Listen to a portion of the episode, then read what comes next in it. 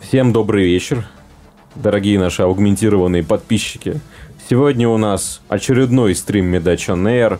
Сегодня у нас мы, тема разговора – это будущее в медицине, это наступление эпохи киберпанка, и мы будем обсуждать, как технологии внедряются в нашу профессию и меняют ее полностью. Сегодня у нас снова в эфире Антон Лобода, Евгений Искандер, которого я назвал студентом, но он ординатор второго года, прости, Евгений, Алексей Файзулин, ты не аспирант, но патолог.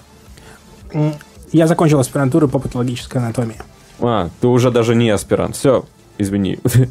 И невролог доктор Тео, который с нами удаленно через Дискорд. Все. Нас слышно. Ну, собственно, начали? Да, да, давай начнем. Так. Ну, надо начать, что такое киберпанк вообще, да? Ну да, ну вообще, ну как бы... эм, 80-е годы этого уже прошлого столетия несколько авторов американских создали некий образ будущего, который характеризовался метафорой high-tech, low-life. И они, собственно, писали, э, вот, описывали в, в романе, например, Уильям, Уильяма Гибсона «Нейромант» и так далее, этот мир наступившего будущего с хакерами, с интернетом и так далее. И удивительным образом через много лет оно уже начинает наступать. Оно наступает, конечно, совсем не так, как это предсказывали фантасты прошлого, но тем не менее не отменяет того, что это будущее по-своему очень прекрасно и интересно. И при этом метафора high-tech, low-life, она по-прежнему актуальна, когда в разбитой больнице может стоять вполне себе нормальная нми- э, НМИС и прочее. Да. Ну, короче, это жанр фантастики. Да, это жанр это фа- фантастики, это которое фаз- книги потом Да. переползло в э, фильмы. Джонни Мнемоник. Так, собственно, Джонни Мнемоник, это ж по Гибсону Да, написано. это Да, есть. Нейроман.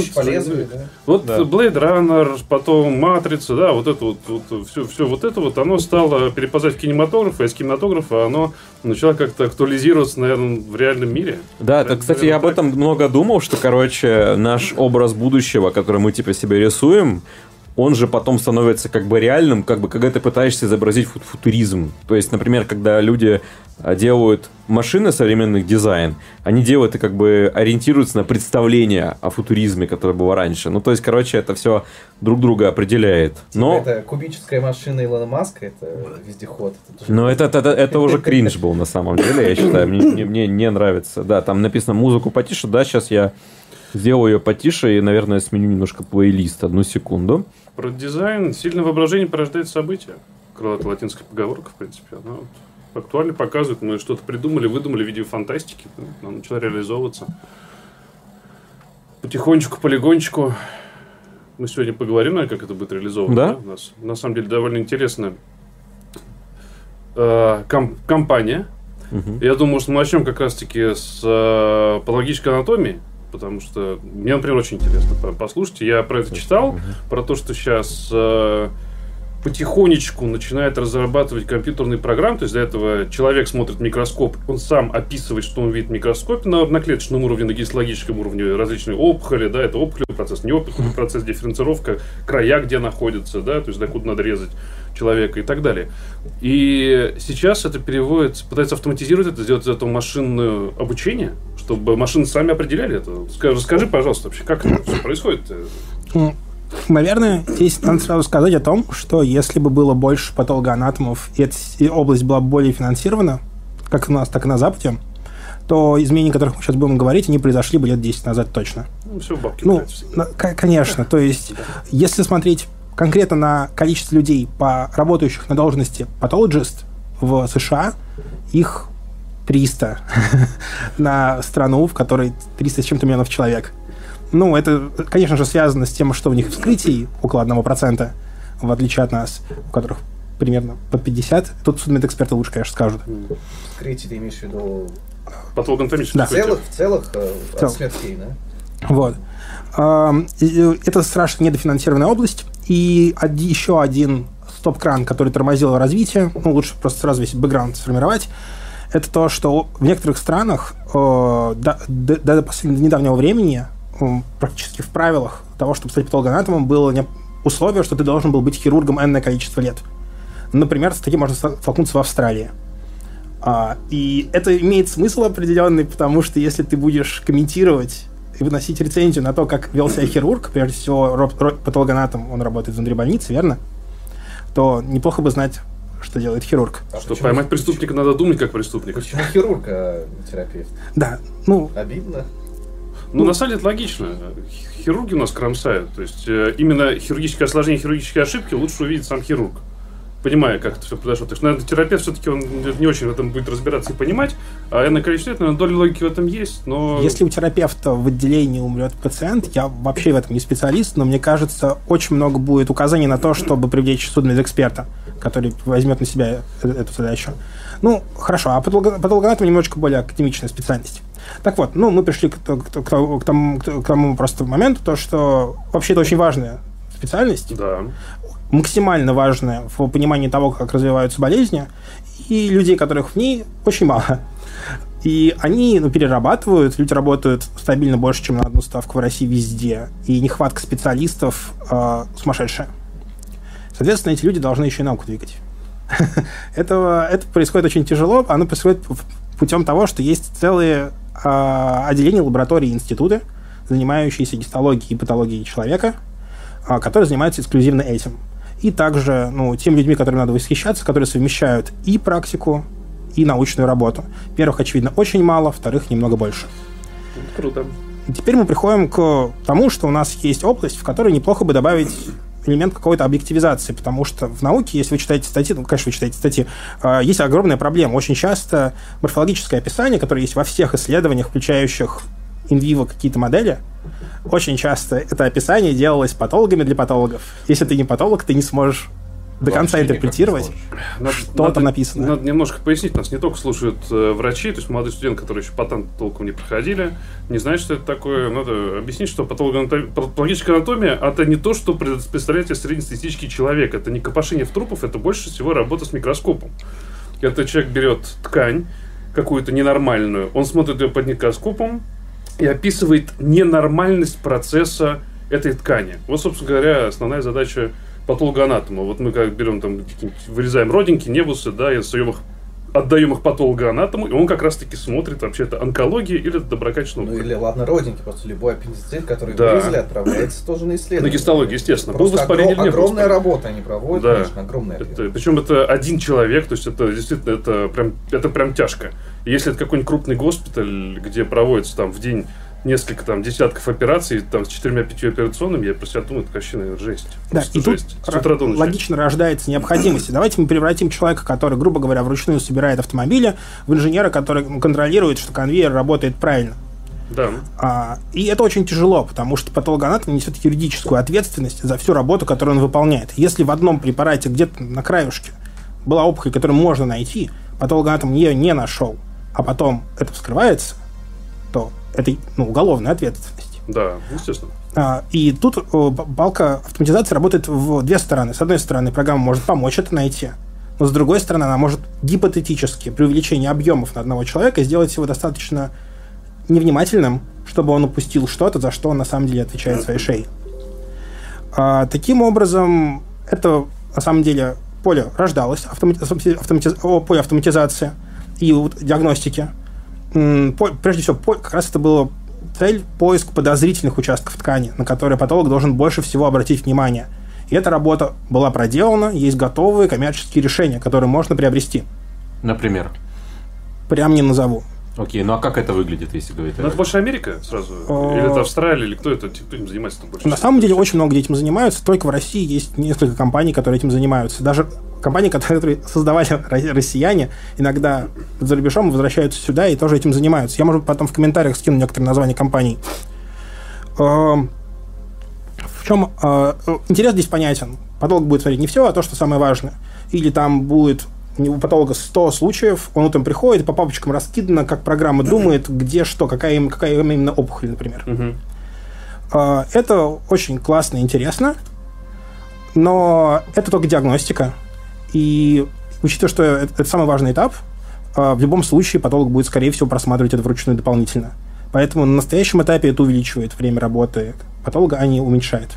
Но автоматизацию можно сделать так, что он просто подсвечивал, типа, мне вот этот участок не нравится, это похоже на вот это. Да. Потом смотришь, ага, то есть он тратит меньше времени на просмотр самого, сни... самого э, Конечно. Но какая здесь самая страшная проблема? Очень трудно сделать работающую программу, которая будет работать на препараты, гистологические препараты, приготовленные в разных лабораториях, в разных институтах.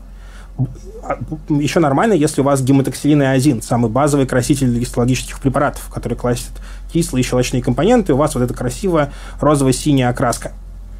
А, ну, надо понимать, что тоже эти компоненты разные используются в разных лабораториях, разное количество времени красятся. Гематоксилин у нас в лаборатории красится, может быть, 2 минуты, а в другой 10 минут окраска будет в итоге разная. Ну, просто методология, опять же. В да, некоторых просто... используются автоматические tissue stainers, вот такие вот, такие, которые автоматически это все прогоняют ткани. Они все равно используют красители, а красители, они, они там все равно они зависят количество от времени. Да. Ага. Это, и это количество времени всегда под каждую лабораторию делается заново, потому что эти э, реактивы, которые используются, они тоже разными компаниями. Но еще нормально, если у тебя два красителя. А если у тебя иммуногистохимия, неотъемлемая часть в диагностике, в онкологии, где э, ложно-положительные и ложно-отрицательные результаты, они в какой-то момент уже онкологами фильтруются так на подсознание, что он может на все это смотреть. Но никакая, никакую программу идеально это невозможно обучить. Ложно-отрицательные и ложно-положительные окрашивания пока никто не может заставить игнорировать. Ну, файл-тест это вообще самое сложное, наверное. Поэтому конкретно у нас сейчас будет минуту саморекламы.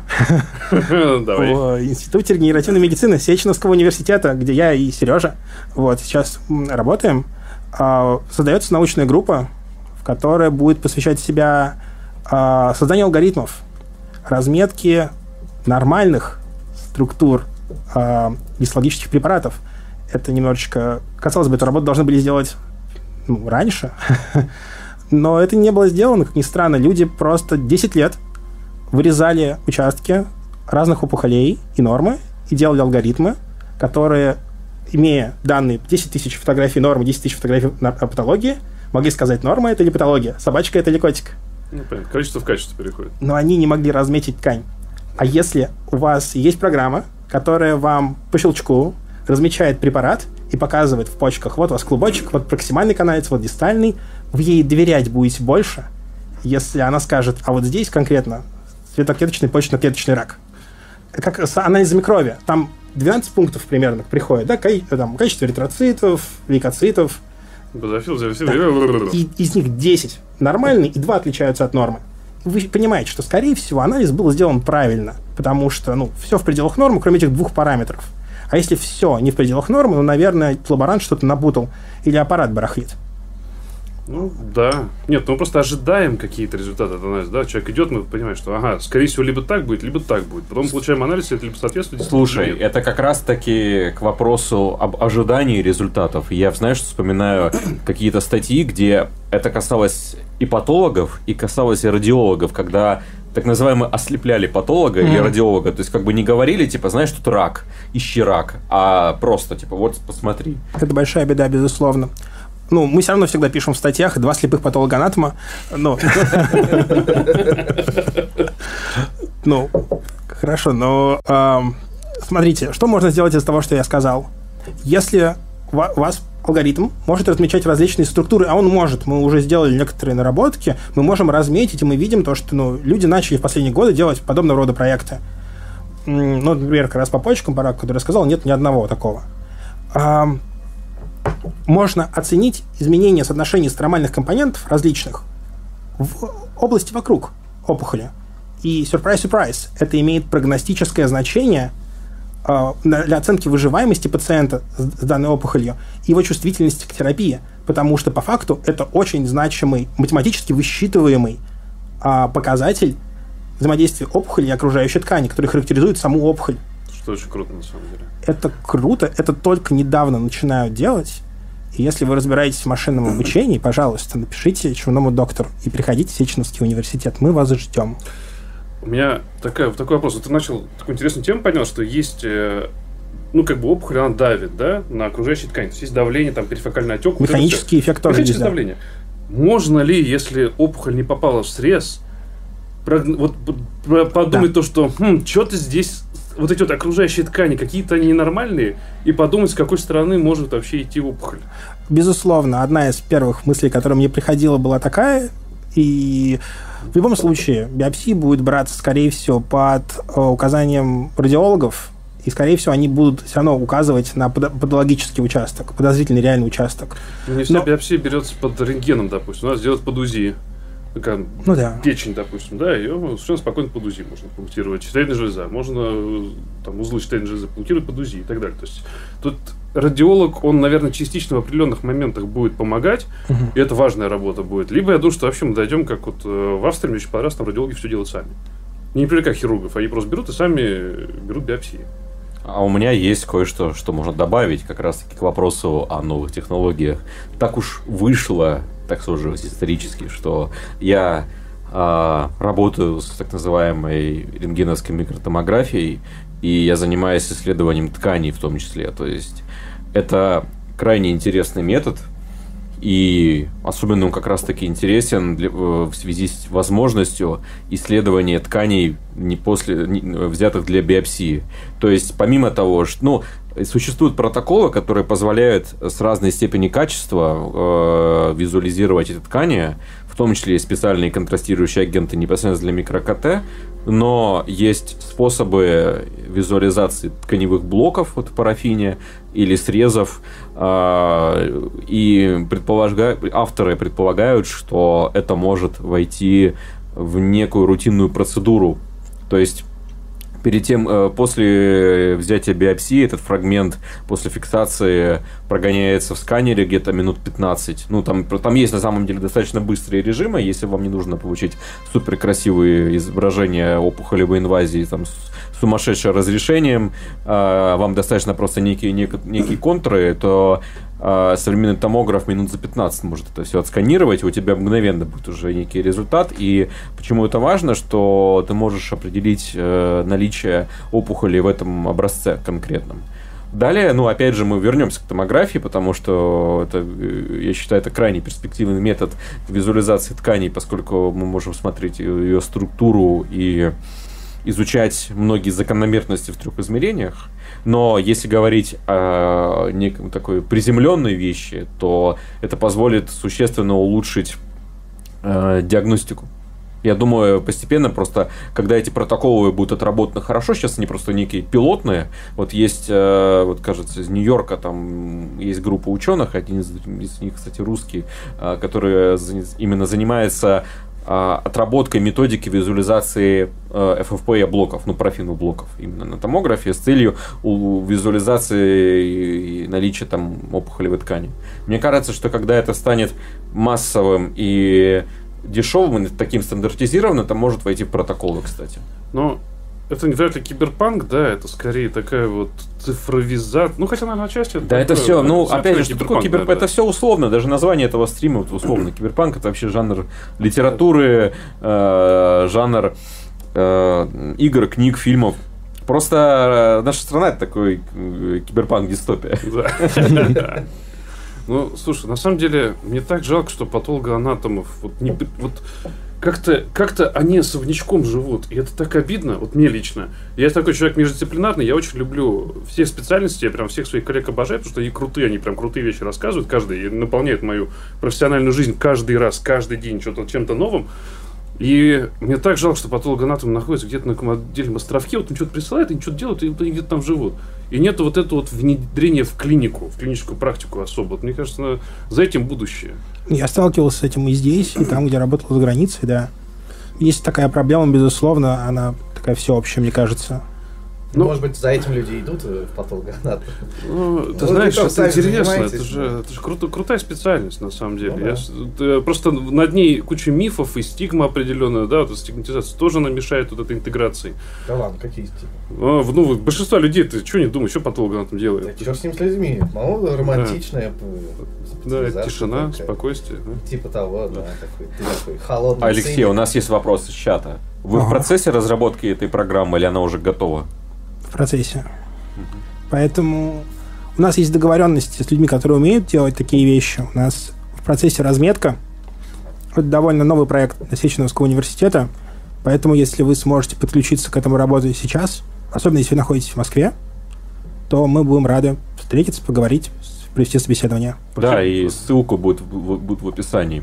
Угу. Я, я вообще думаю, потом мы некий пак публикаций и прочее пришлем, там все э, Обязательно, так, обязательно. Пускай народ почитает, поинтересуется да. вообще чем да. такое, потому что, Алексей, спасибо большое, это прям круто. Это прям круто, и за этим прям будущее. Ну, Мне... кстати говоря, в э, рентгене тоже это сейчас. Э, да, я, и мало того, и мало того, опять же, возвращаясь, возвращаясь вот даже вот если брать, э, ну, я, по сути, чем я занимаюсь? Я занимаюсь анализом рентгенологических изображений, будь то это хоть с микротомографа, будь то с макротомографа обычного клинического. Но я, допустим, для этого использую программу Dragonfly. Это такая мощная штука для клиники и исследований. И там есть именно отдельные модули для сегментирования изображения. И это достаточно тоже близко к тому, что говорил Алексей, только касательно гистологии, какой милый звук, а, но и касательно э, радиологических подобных изображений, это все тоже можно делать. И интересно становится просто. Мало того, на этом на самом деле, ну, э, основа, основана, в принципе, та визуализация. Ты можешь не просто образец визуализировать, ты можешь визуализировать его какие-то конкретные части, а можешь выделить, и даже есть именно там отдельно нейросетки, в том числе встроенные в эту программу, либо разрабатывающиеся отдельно. А, что? Я просто думаю, мы так начали говорить про КТ, про рентген. Мне кажется, сейчас Жень, Женин такой дебют выступить. Э, сейчас появлением коронавируса и ковида и легких изменений э, в легких ковидных. Э, у нас же критерии даже появились, да, КТ-1, КТ-2, КТ-3 по площади поражения. Да. Но Я... мы смотрим это на глаз, а в реальности сейчас разработана специальная программа, которая может оценивать четко там вот до доли процента объем поражения. Мне кажется, этот момент интересен. Да, я даже мало того, я, когда была эта пандемия, ну, она и есть сейчас, ну, ну короче, когда был такой разгар, а, у меня был, когда я работал с Донским техническим университетом, а у них есть замечательная программа Volume Graphics Visual Studio Max, которую я сделал пару публикаций. Так вот, они дали всем на карантин ее домой, и я для интереса через моих друзей загрузил туда эм, легкие больных коронавирусом. И даже ему удалось сегментировать, э, ну, программа под это не рассчитана, но даже как бы ее инструменты позволили увидеть эти очаги, и при желании, если наловчиться, то можно было их считать, и поэтому совершенно неудивительно, что э, появляются некие э, некие приложения, которые позволяют это делать, потому что они видны, и их можно математически выделить и посчитать. Ну, Жень, ты больше а, специалист. А, да, на самом деле уже вот ты вот сказал, что вот разметка у вас только начинается тканей, а у нас э, разметка уже этот этап пройден, уже НПЦ-радиологии, уже у них запущен этот проект – Э, когда они с, помощью ЕРИС, ЕРИС это такая общегородская система, куда все поликлиники и больницы, ну почти все они сейчас подключаются, загружают свои изображения и заключения. И вот с помощью этой как бы сети э, испытываются искусственные интеллекты нескольких компаний, по-моему, штук пять их. Э, они туда уже загружены, они это считают, какие-то там э, уже готовятся публикации, и по истечению этих исследований они уже будут, по-моему, зарегистрированы как медицинское что-то изделие или устройство. В общем, их можно будет официально, вот прям по-настоящему применять в медицине. А одно из преимуществ э, искусственного интеллекта в рентгенологии это то, что мы можем быстро приоритизировать э, больных. В, наверное, в гистологии это не так принципиально, Хотя тоже, наверное. Не, почему? Очень принципиально. Ну, это принципиально. Интер, но... Интероперационная гистология, извини, это приоритет номер один. Правильно Нет, же я говорю? Я имею приоритет... При... Ты как бы вынул на операцию ткань, ты тут же ее посмотрел. Да. да. Я имею в виду, что у тебя есть 100 стекол, у тебя, в принципе, ну, не горит. Ты по, по утром или вечером посмотришь их. Mm. Ну, я бы все-таки как... перевернул эту проблему немножечко, потому Давай. что если интероперационная гистология, то все еще идет на минуты. Да. И это в любом случае будет Нет, просто я понимаю, ускоряет, да, но в рентгене, например, сейчас с этим ковидом, угу. э, в некоторых стационарах в 30 раз возросло количество КТ-исследований. В 30 раз. То есть у тебя будет э, какая-то очередь, э, вот так, да. э, какая-то очередь из, из сделанных исследований, и тебе нужно как бы каких-то быстрее писать, а какие-то подождут. И вот тут искусственный интеллект скажет, «Хей, вот здесь вот 90% поражения. Ты вот посмотри там, может быть, ему сейчас это вообще в реанимацию надо будет. А Прикольно. тут как бы 10%, ну, подождет. Приоритизация. Да, и с искусственным интеллектом, вот то, что я слышал, там проблема такая. Машина не сомневается. Машина или видит, или не видит. Понятно, что она может видеть неправильно, но она тебе никогда не скажет, слушай, ну вот тут что-то непонятное, вот я вот что-то тут посчитал, но вот ты вот посмотри сам как бы. Нет, она или видит и показывает тебе, не знаю, дела, там, или Броти посчитал, как очаг в легком. А, или не видит. У них вот такие вот Ну, это вопрос Big да. Чем больше будет исследований, чем больше ошибок будет вычленяться, адаптироваться программы, и, соответственно, ну, это вопрос количества в качество будет. Всегда. Он из этого и состоит. Нет, я вот тут, понимаешь, тут проблема, что да, Data будет увеличиваться, увеличиваться постепенно, постепенно еще больше и больше будет, но а, машина никогда не скажет, понимаешь, она никогда не скажет тебе, слушай, вот тут не уверена. Ну, вот да. То есть, понимаешь, Ну, когда, э, плане как- факапчик. когда студенту или там молодой врач, он что-то смотрит, тут он не понимает, вот как или что тут, вот, ну какие-то он на- на- находки, диагностику поставил. Он пойдет потом к старшим коллегам и сверится. А машина так не Но сделает. машина может навести тебя на мысли. Вот, да. Да, ну понятно, что но она уже свою работу сделала. Она говорит, вот тут есть э, такая-то опухоль. А, это ты, нет, ты потратил время. на нужно. Можно чуть Ну, сформулирую да, того, да. проблему, как, как мы ее видим в гистологии. Проблема черного ящика. Потому что если сделать программное обеспечение, которое действительно очень хорошо разделяет одну патологию от другой патологии или патологию от нормы, то оно будет работать в 99 из 100 случаев, предположим, в данной больнице. А когда вы пытаетесь это масштабировать до других, она перестает работать по неизвестным причинам. И проблема иногда становится не совсем в количестве данных изначально, а в том, что мы не до конца видим, на основании каких конкретных критериев она работает. И это принципиально важно, если у вас постоянно идет, ну, у вас, например, сложные, сложные просто медицинские изображения, такие как гистологические. В каких-то участках они нормальные, в каких-то они ненормальные, в каких-то есть какие-то промежуточные дистрофические изменения. Ну, потому что коммерческая тайна. Да нет, нет, не в этом дело. Ты можешь, кстати, в теории разработать режимы этой программы. Ну, не обязательно ты имеешь в виду, что как бы у тебя есть э, задача, например, искать э, опухолевые клетки, а есть задача искать другое, например, э, количество этой ткани э, соединительной при, при краске по масону. Я просто, например, к чему могу сказать, что вот если есть отличная программа QPAT, которая применяется э, в патологии, и она умеет, например, считать ИГХ. Ты выделяешь отдельный там участок, и она тебе делает, допустим, Key 67 ratio, то есть э, она просто показывает тебе, сколько там этого Key 67. Да, эти алгоритмы уже довольно ин- интегрированы в... Но это конкретный алгоритм под конкретную задачу. Вот о чем я. Да. Так. Ну, эти алгоритмы не то чтобы сильно экономят время, безусловно. Ты скажешь, что, что у тебя не три четверти клеток, скорее всего, экспрессирует маркер Q67, а ровно 72.3%. Это не кардинально все меняет, конечно, но убыстряет работу и ну, позволяет подтвердить решение патолога данной машины. Это выгодно всем. Но вот я просто о чем другом пытаюсь сказать. Предположим, а, здесь в гистологии особенно невозможно избежать артефакты и ошибки лабо- лабо- лабораторной, приготов- лабораторной пробы подготовки. И э, ну, пред- представьте, у нас есть идеальный алгоритм, который определ- ищет опухолевые клетки в ткани. А в лаборатории передержали в краситель, который окрашивает ядра. Или э, в какой-то участок ткани, в нем была рана, и там большое количество клеток с митозом. И программа с вероятностью 99% выдает вам то, что здесь опухоль. Хотя ее нету. Но вот по тем критериям, которые она смотрела, которые, оказывается, не имеют отношения к тем критериям, которые у патологов, признаки клеточной атипии, тканевой атипии, она просто ищет гиперхромные ядра и митозы. Короче, человеческий фактор убивает машинное обучение. Абсолютно. Нет, на самом деле и софт тоже. То есть Ну э, да, да. э, на рентгене, то есть э, один и тот же человек, если он снят на разных машинах, казалось бы, ну одно и то же. И программа может по-разному его видеть. Два слепых. Мы, мы там Тут тебе, Леш, что тебе э, вопрос, а если калибровку на окраску, и тут сейчас еще человек продолжает мысль. Сейчас. Сейчас он ответит.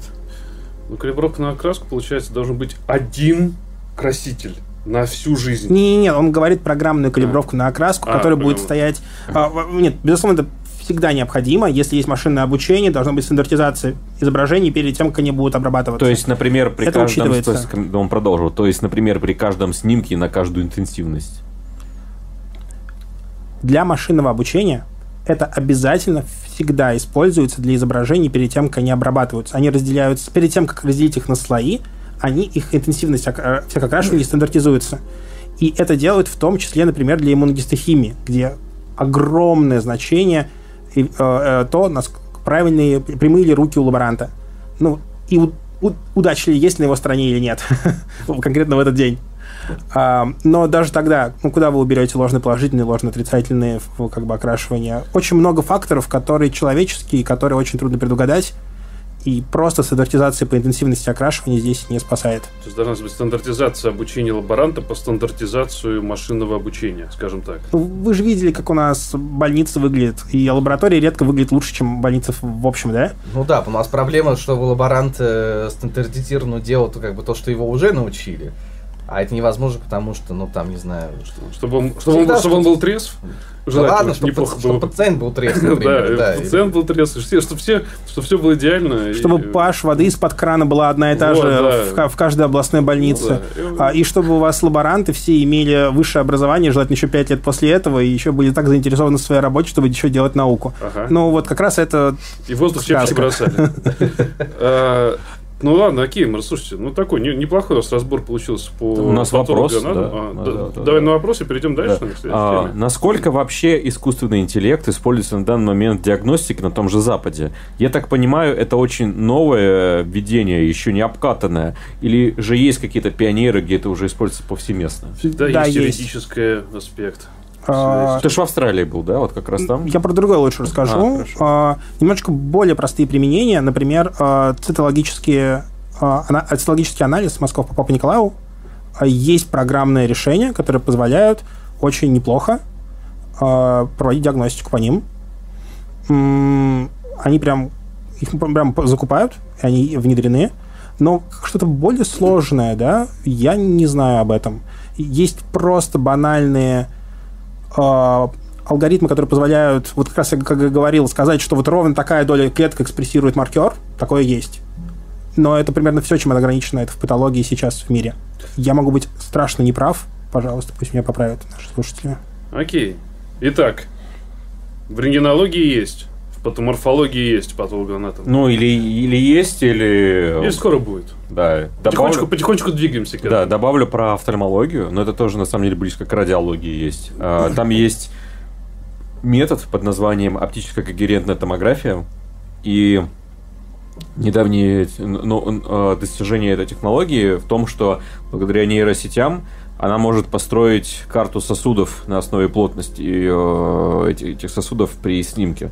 То есть а, раньше... Погоди, если- э, вот это, Подожди. это, это когда ты делаешь типа снимок дна глаза, Глаз- да? да, есть- нет, нет, как нет. ты понимаешь, как гистология, только А, без э, э. Да, это называется все КТ, да. То есть раньше для этих, этих задач э, применялась, применяется, естественно, это флуоресцентная ангиография, э, когда вводится краситель, и можно потом определенные фазы посмотреть артерии, вены и так далее. То есть ты индуцируешь вспышкой света, чтобы этот краситель э, отдал фотоны и увидел потом на снимке э, э, сосуды.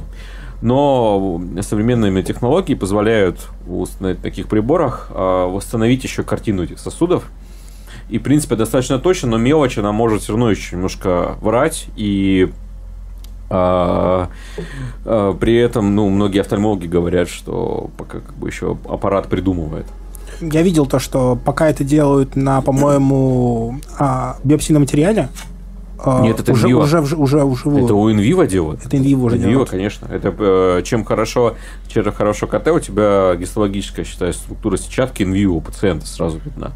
О, Кстати, по поводу еще тоже нейросети. красиво, красиво выглядит еще. Ну, обычно черно-белое. А, подожди, а то, что подсвечено, это, это уже просто раскрашено потом? Ну, там, не, там ты можешь просто карту цветовую включить, но так, как бы обычно градации серого. А, ну, значит, я просто видел это Ну, маркетинговые Да-да. Что красивенько выглядит. красивые. А, Кстати, по поводу нейросети, опять же, фотографии глазного дна, а, тоже в последнее время распространяются нейросети, которые там э, тоже считают поражения и прочее. Ну и мы с тобой обсуждали для адаптивной оптики, которая делает то же самое, только делает коррекцию на аберрации из-за того, что там есть вот как раз жидкости Мгм. между сетчаткой э, и роговицей. У нас прошло 45, 40, ну, 40 минут от начала эфира, и доктор Тео не сказал ничего.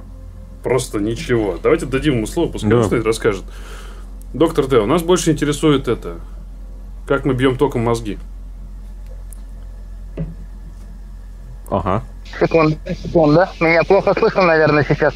Ну, Не- Неожиданно задали вопрос. Дайте я буквально через пять минут пот- вернусь. плохо Пять слышно. Плохо, да, очень. да. Да, да. Понял. Так, так, так. Попробуй поближе просто поднести. Нет, там, похоже, проблема, э, что он на улице или где-то А. еще. Ты на улице, что ли? Он сказал, через пять минут А, попробует. чё, Да, да, да, да. Я, я, я сейчас вернусь. Окей, давай. Тогда подождем 5 минут. Чем мы еще не обсудили? Просто доктор Тео, кто не в курсе, немножко его представлю, это специалист по дискинезиям. У нас неврология стала настолько огромной специальностью, что потихонечку идет сепарация неврологов на разные специальности. Кто-то эпилепси- эпилепсией занимается, это эпилептолог, кто-то занимается головными болями, цефалголог, кто-то занимается сном, это сомнологи. А вот есть э, определенная группа пациентов с двигательными расстройствами. Да? Например, болезнь Паркинсона, такой самый ярый пример.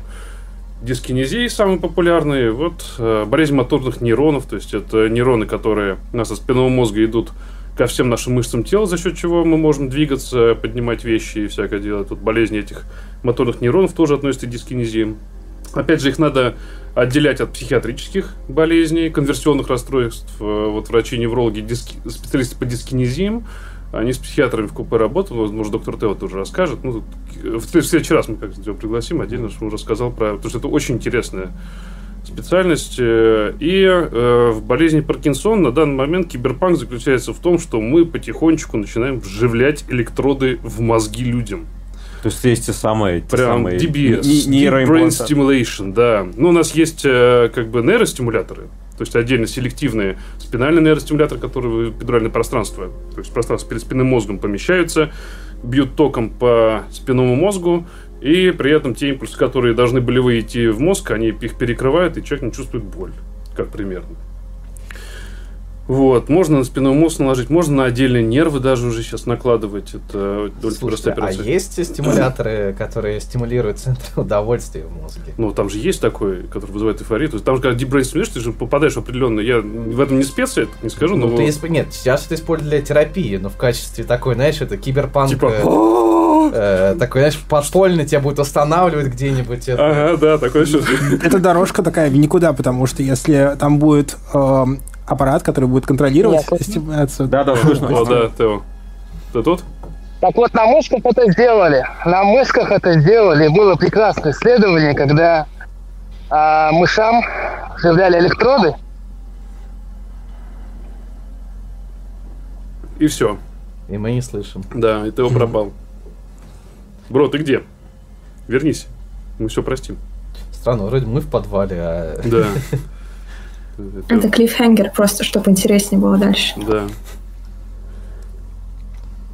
Так, сейчас. Мышам вживали, вживляли электроды, и, по-моему, они нажимали на Они от кнопку, голода на, на- на кнопку, эти- да, мы, да. мы- мыши, мыши убирали от голода. Потому что, э, ну, ты нажимаешь на кнопочку, тебе хорошо, нажимаешь на кнопочку, тебе хорошо. И удовольствие превратило их просто в мертвых мышек из-за того, что они умерли. Звучит как А был, ли- а был ли это, китайского кстати, эксперимент? Я про, это, про эту кнопку удовольствия слышу вот очень давно. Может быть, это фейк вообще, да? Да, это, нет, ну, вполне реально. Сейчас, может, Тео вернется и расскажет нам, я вообще написал, куда он там делся.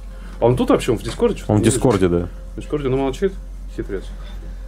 Вот, под- подключился. Ну, Тео, скажи что-нибудь. А у него постоянно горит этот зеленый кружок. Я думаю, он что-то говорит, но у него либо микрофон не подбирает звук. А, Какие-то проблемы технические. Вот. Ну, сейчас э, ты вот придет, он более детально все это расскажет, но при болезни Паркинсона, который у нас же есть фармакология, которая помогает при болезни Паркинсона, мы ее лечим. А есть э, с помощью вот таких методов глубокой э, стимуляции головного мозга можно попасть в черное ядро, простимулировать его, соответственно, простимулировать выработку дофамина, и, в принципе, люди более-менее себя нормально чувствовать. Ну, а там определенные программы есть. Это на самом деле это такой прям киберпанк-киберпанк на междисциплинарной платформе врачебной, потому что тебе нужен нейрохирург, который этот имплант будет устанавливать. Тебе нужен нейрофизиолог, который будет оценивать эффективность и программу этого, э, э, этого, этого стимулятора.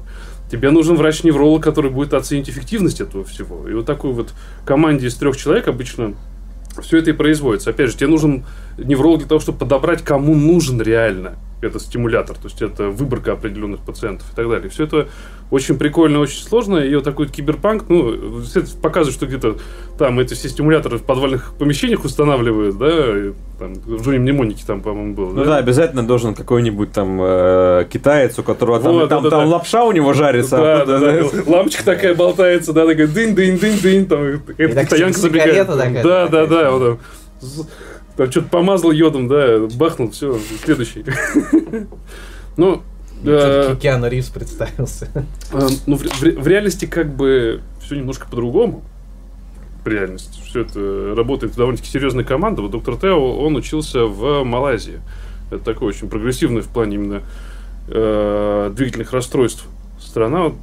Было бы круто, что он вернулся и нам это все это рассказал. Где он? Куда он делся? Я бы остался в Малайзии. Ну, не знаю. Там, наверное, тоже всякие поехавшие законы, как в Сингапуре или прочее. Там же всегда такое а, есть, типа, ну, там плюнул жвачку, все в тюрьму. Там, Нет, ну, да. там, Нет, там, погоди, там с наркотиком Мал... проблемы. Может, Малайзия, как Индонезия, наоборот, типа... Mm. Типа, делай, что хочешь, главное, плати. Ну, там, там коррупция же, да, колоссальная совершенно. Ну, вот и все. Нам не привыкать. Я думаю, что да. На, на Востоке вообще это, мне кажется, такое, как вот в России, мы говорим все, Запад, Запад, да? Какой мы Запад? У нас коррупция это просто, просто часть экономики. Надо просто ее при разработке каких-то бизнес-планов просто надо принимать ее в счет, и все. Это она есть. Так, давайте что-нибудь другое обсудим, пока доктор Тео к нам не вернется. Бы здорово, что он вернулся. Тут э, э, не вопрос, а комментарий. Комментарий, а, так, Ух ты. Э, там несколько есть. Я начну с более такого простого. О, о, господи. Ого. Тео, ты вернулся? О, черт, я тут, я не знаю, сколько я говорил. Ты... Нет, только сейчас мы тебя услышали. Мы слышим только сейчас тебя. Ты остановился на мышах. Сказал, что им вживляли электроды. Да, работа была. Расскажи. О, черт, о, черт, я не знаю, минут 15 говорил. Итак, значит, была интересная работа. В головном мозгу есть центр, который, который отвечает за удовольствие. Мы все это знаем, да? Вот. И мышам сделали исследование, им вживили электрод и научили этим электродом пользоваться, да, то есть есть кнопка, куда они нажимают, и появляется либо зерно, либо бьет током в центр удовольствия, да. Так вот эти мышки умерли в итоге этого исследования, то есть они перестали кушать, они перманентно нажимали на этот электрод. Ну, то есть... Э, я тебя извини, я тебя перебил, да. уже рассказал это все. Я рассказал, что ты... Я, рассказал, что ты учился в Малайзии, что ты специалист по дискинезиям. Э, рассказал, что неврология становится... Сегрегация происходит на разных специальностей. Сомнологи, цефалгологи. Вот, и, и специ, специалисты по э, дискинезиям. Вот расскажи немножко про себя. Вот я рассказал про болезнь Паркинсона, что в черное ядро вживляют deep brain stimulation у целого ряда людей, которые фармрезистентны паркинсонизм. Вот расскажи немножко про это, потому что это такой вот натуральный киберпанк сейчас. Илон Маск, понимаешь, там свиньям, а... сви, свиньям вживляет чипики.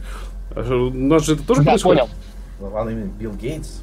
Да, да, да, это делается. Меня зовут Айбек Тургенхаджаев, э, доктор Тео, потому что э, начальные буквы моего ФИО это проще, потому что я работаю с пациентами с нарушением артикуляции памяти, поэтому максимально просто им должно быть. Вот, значит, э, да, я учился в Малайзии в Центре двигательной патологии.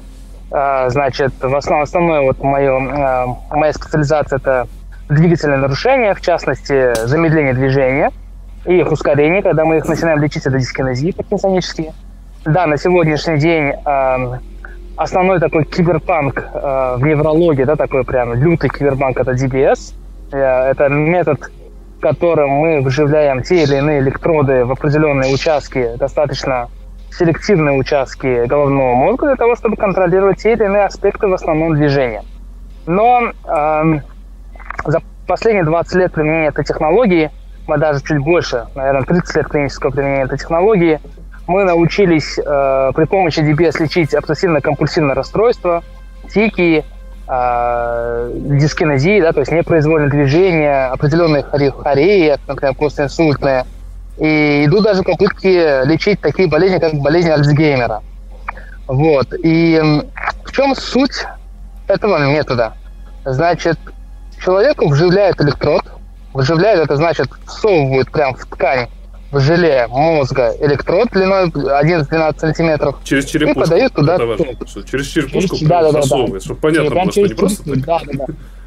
То есть прям сверлом сверлят дырку, и через эту дырку вводят электрод. То есть это делается вслепую посредством а, нейро, нейронавигации, да, то есть перед тем, как а, пациенту вживить электрод, делают ему МРТ, потом делают КТ, накладывают два снимка и создается координаты, да, то есть э, трехосевые координаты, по которым, собственно, и производится навигация.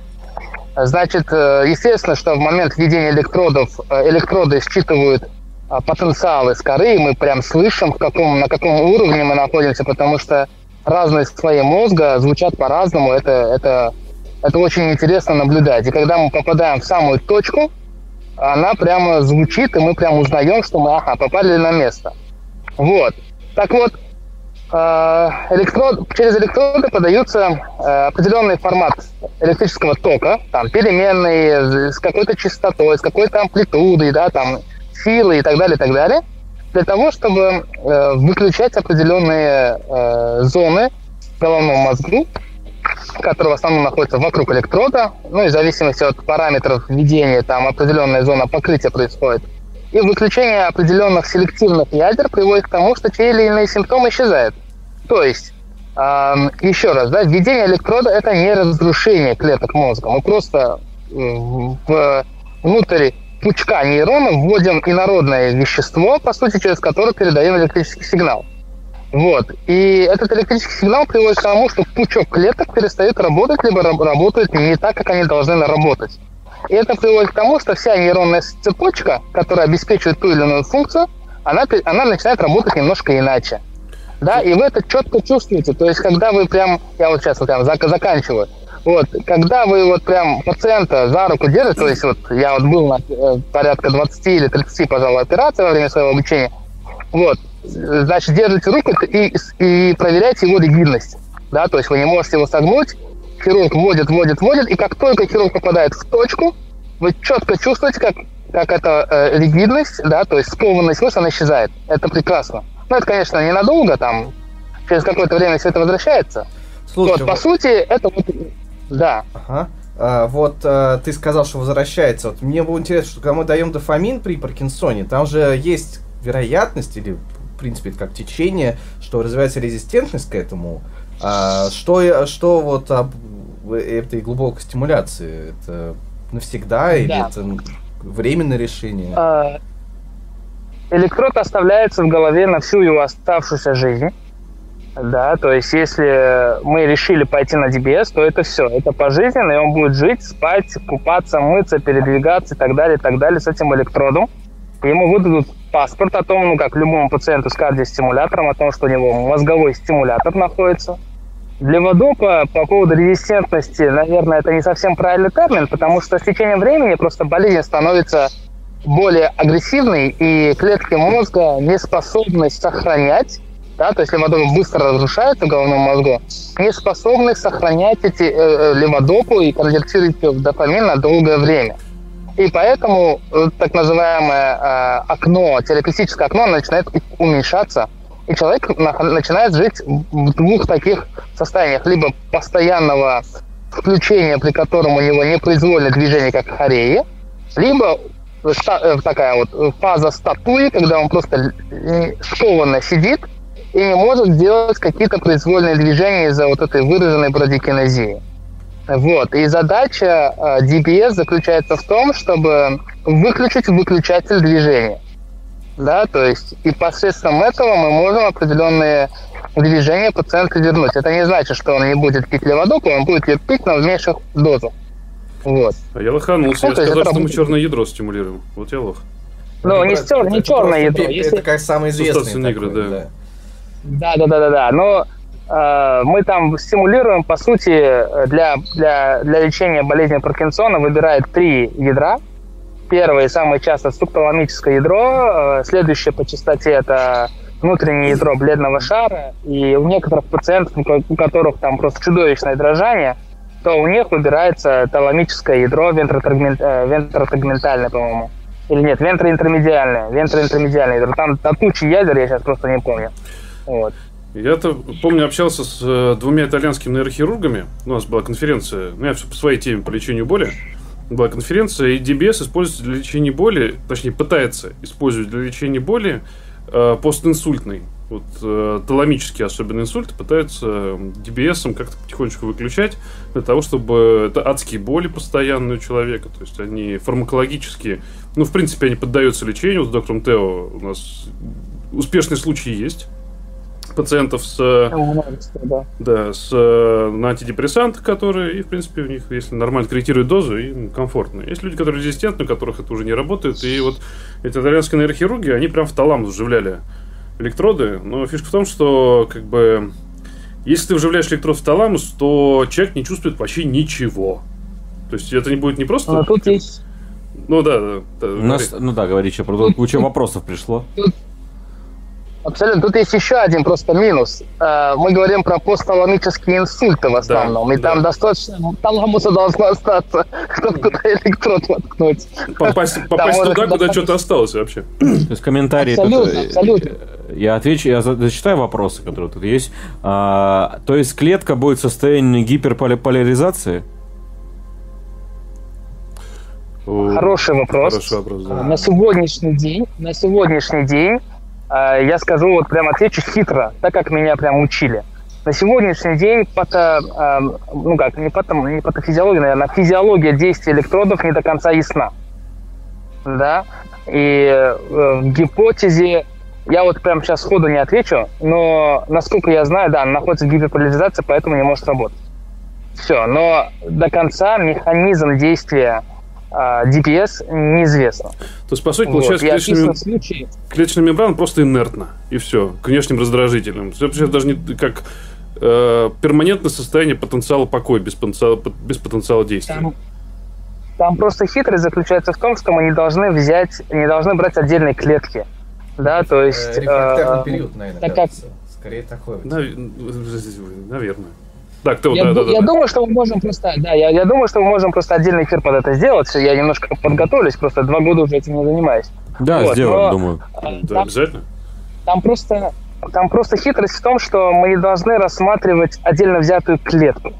Да, то есть, если мы будем рассматривать отдельно взятую клетку, да, там гиперполизация а, звучит очень резонно и как бы да, но описано просто патологи... ну, парадоксальные эффекты DBS, которая скорее связана не с самой а клеткой, а сколько с клеткой и аксоном, и тогда мы уже захватываем целые нейронные сети. Ну, это внутри. эксцитотоксичность, вот. типа? Ты об этом говоришь? Ну, э, воздействие на, э, на насосные системы тогда. Да? То есть вот мы знаем, что есть насосная система, которая работает от воздействия, э, как это, полярности, да, там, э, Полярность мембраны, совершенно верно. Да. Да, полярность мембраны, да. И э, тогда э, вот мы должны учитывать еще и аксоны, на которых находятся эти насосы. Вот. Не, не, то есть я к тому, что не надо брать отдельно взятую клетку.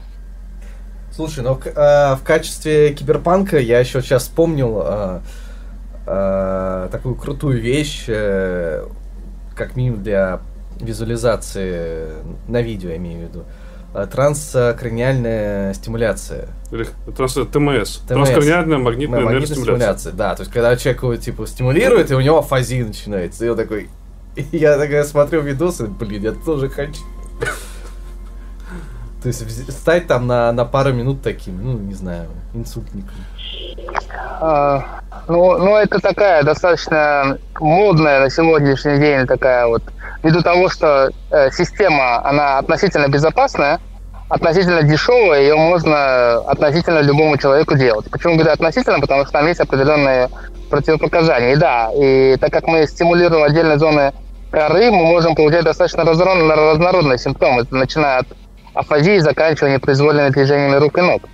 Да, это, это и вправду интересно, и э, на основе ТМС сейчас идут достаточно, э, ну вот я просто в свое время с Антоном Васильевичем работал именно в реабилитации, да. как-то обсуждали вопросы э, использования ТМС пациентам в, в малом сознании или же вегетативном сознании.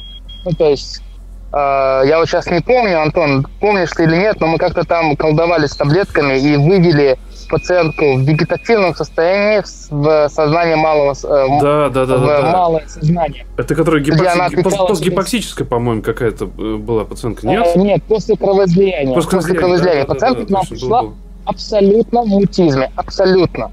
И я сейчас не помню схему терапии, но после того, как мы ей дали эту терапию, конечно, нам там требовалось порядка 30-45 секунд на то, чтобы получить от пациентки ответ но это было, это было подтверждение тому, что мы должны... Да, это, это, это, как раз-таки а, на тему трансляции да, данных экспериментальной медицины в клинику. И насколько это вообще можно делать, и нужно ли это делать. Вот. Тут как бы куча комментариев. Так, а правильно же понимаю, что она не убирает Паркинсон, только симптомы немного? Да, конечно. Болезнь Паркинсона течет своим путем. Э, были исследования о том, что якобы DBS, может ли DBS э, менять траекторию падения пациента, да, то есть нейродегенеративного ската пациента. Но результаты исследования показали, что DBS не меняет траекторию течения болезни. А DBS э, не меняет, не снимает все симптомы, да, то есть DBS снимает моторные симптомы, но не снимает так называемые немоторные симптомы, да, то есть, например, если у пациента, не знаю, там запор, галлюциноз, и э, там, не знаю, депрессия, то э, эти симптомы могут быть не сняты, но еще тут надо э, отдельно указать, что если электрод будет установлен на пару миллиметров вентральнее, либо каудальнее, то мы можем очень легко вызвать у пациента усиление депрессии вплоть до суицидов после установки DBS. Это очень сложно диагностируется в операционной. Поэтому у нас вот были пациенты, когда после DBS у пациента развивается замирание ходьбы, то есть он пришел с нарушенной ходьбой на DBS, ему делают DBS, и ему после DBS становится еще хуже. А потом мы делаем уже после DBS, это уже как раз вот было а, в реабилитационную мою эпоху, значит, мы делали МРТ, и мы на МРТ видели, что электрод установлен глубже и, и э, дорзальнее. И нам пришлось, опять-таки, закапываться в литературу, искать таблетки. И давали таблетки, которые улучшали ее ходьбу, но в итоге нам удалось убедить хирургов, чтобы была выполнена реимплантация, после которой все стало, ну, то есть все симптомы ушли. Вот, поэтому DBS это очень крутой инструмент, но надо иметь э, хорошую навигацию и правильно его ставить. И команда должна быть хорошая. Потому что все-таки я это рассказывал, что это все-таки это работа команды разных специалистов одного направления. Это и нейрохирург, и нейрофизиолог, и невролог. То есть это и отборочный тур, который проводит невролог, и качество постановки самого электрода и так далее. То есть это должна быть очень крутая команда, слаженная, которая может нормально отработать и дальше вести пациента с этим стимулятором. А в России много, кстати, таких э, мест, где могут установить? Не так, чтобы... Да, бур- бур- доста- достаточно много. Не, ну их достаточно много. Но проблема Э, вот я не знаю, сейчас хирурги меня слушают или нет, они могут на меня обидеться. Проблема в том, что хирурги в целом не сговорчивы, да. И, э, например, там, где я учился, э, в операционной обязательно был невролог, обязательно. Он контролировал, он участвовал в, нейро, нейронавигации, да, то есть он слушал, как электрод проходит через слои мозга, он оценивал качество установленного электрода, тестовую стимуляцию оценивал. Почему это важно, да? То есть, конечно же, хирург основной игрок, он ставит электрод. Но так как на этом ничего не заканчивается, да, после того, как мы поставили электроды и ушили, все, хирург красавчик, а дальше происходит программирование. Да, и если невролог не убежден в том, что электроды поставлены на место, и так как в электроде есть четыре контакта, и мы должны понимать расположение этих четырех контактов относительно э, нейрофизиологии ядра, потому что это позволяет нам понять, сколько мы должны электродов стимулировать и как после хирургии, да? Поэтому я просто не знаю, я уже два года не занимаюсь этим, и вопрос в том, э, участвуют ли коллеги-паркинсологи в таких операциях. То есть находятся ли они в операцион, у операционного стола. Это очень важно просто, чтобы они были там.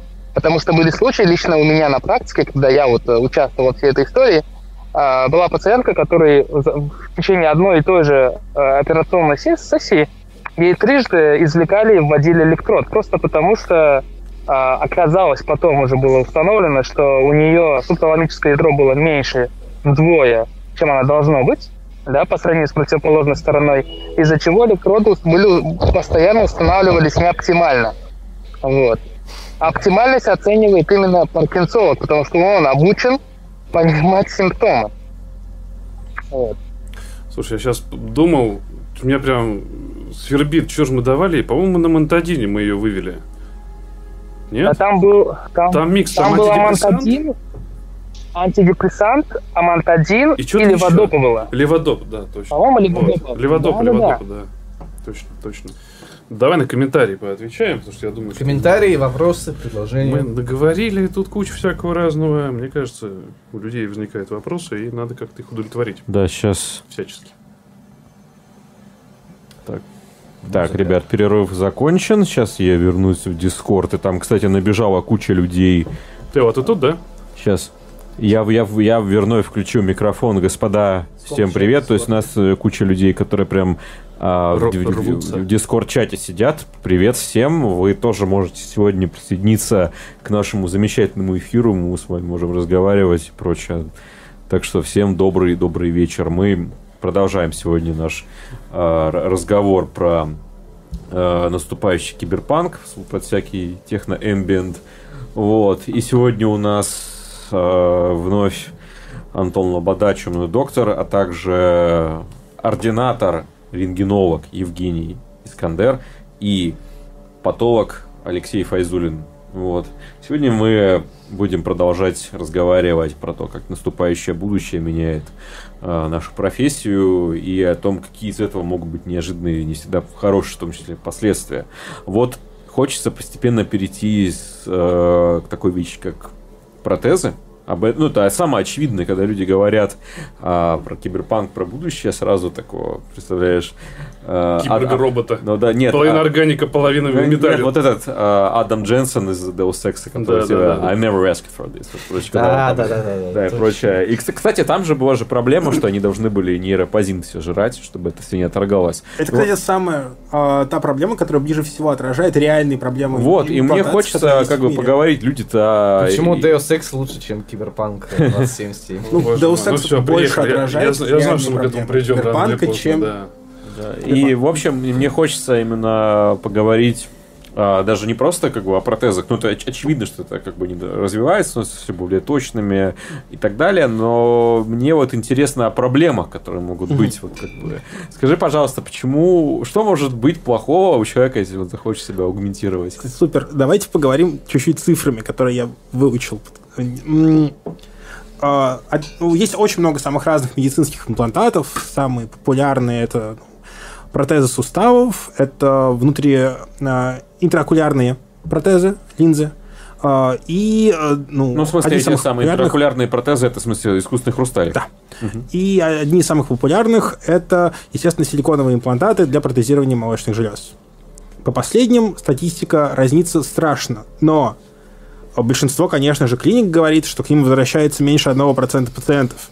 Ну, а, кстати, все, что ты перечислил, звучит очень не э, киберпанковый. Да нет, это это это, это киберпанк. Это, это киберпанк, который мы, который мы заслужили. Это да. то, вот о чем мы говорим, да. понимаешь? High tech, low life, вот это все. Имплантаты, это... стоящие из кремния. Именно Вы... из-за этого будут состоять как бы имплантаты будущего. Первый смотрели фильм «Идиократия»? Конечно. Да, конечно. Вот, вот там, когда это э, ученые занимались тем, чтобы увеличить потенцию, и, и там что-то, типа, типа, все научные мысли именно ведет в сторону секса и все. Ну, то есть, как бы вот это вот падение интеллектуального развития гл- глобально. Нет, я, я не против э, импланта сиськах. Я просто говорю, что... Не ты за- против. Ага. Важно не локализация. Я говорю, что там руку отрубил человека, и у него, типа, имплант руки, и он может ей шевелить, там, ковырять носу. Тут Сережа правильно разделил. Есть имплантация и регенеративная медицина, направленная на то, чтобы мобилизовать наши собственные регенеративные способности и имплантировать ткани, инженерные конструкции.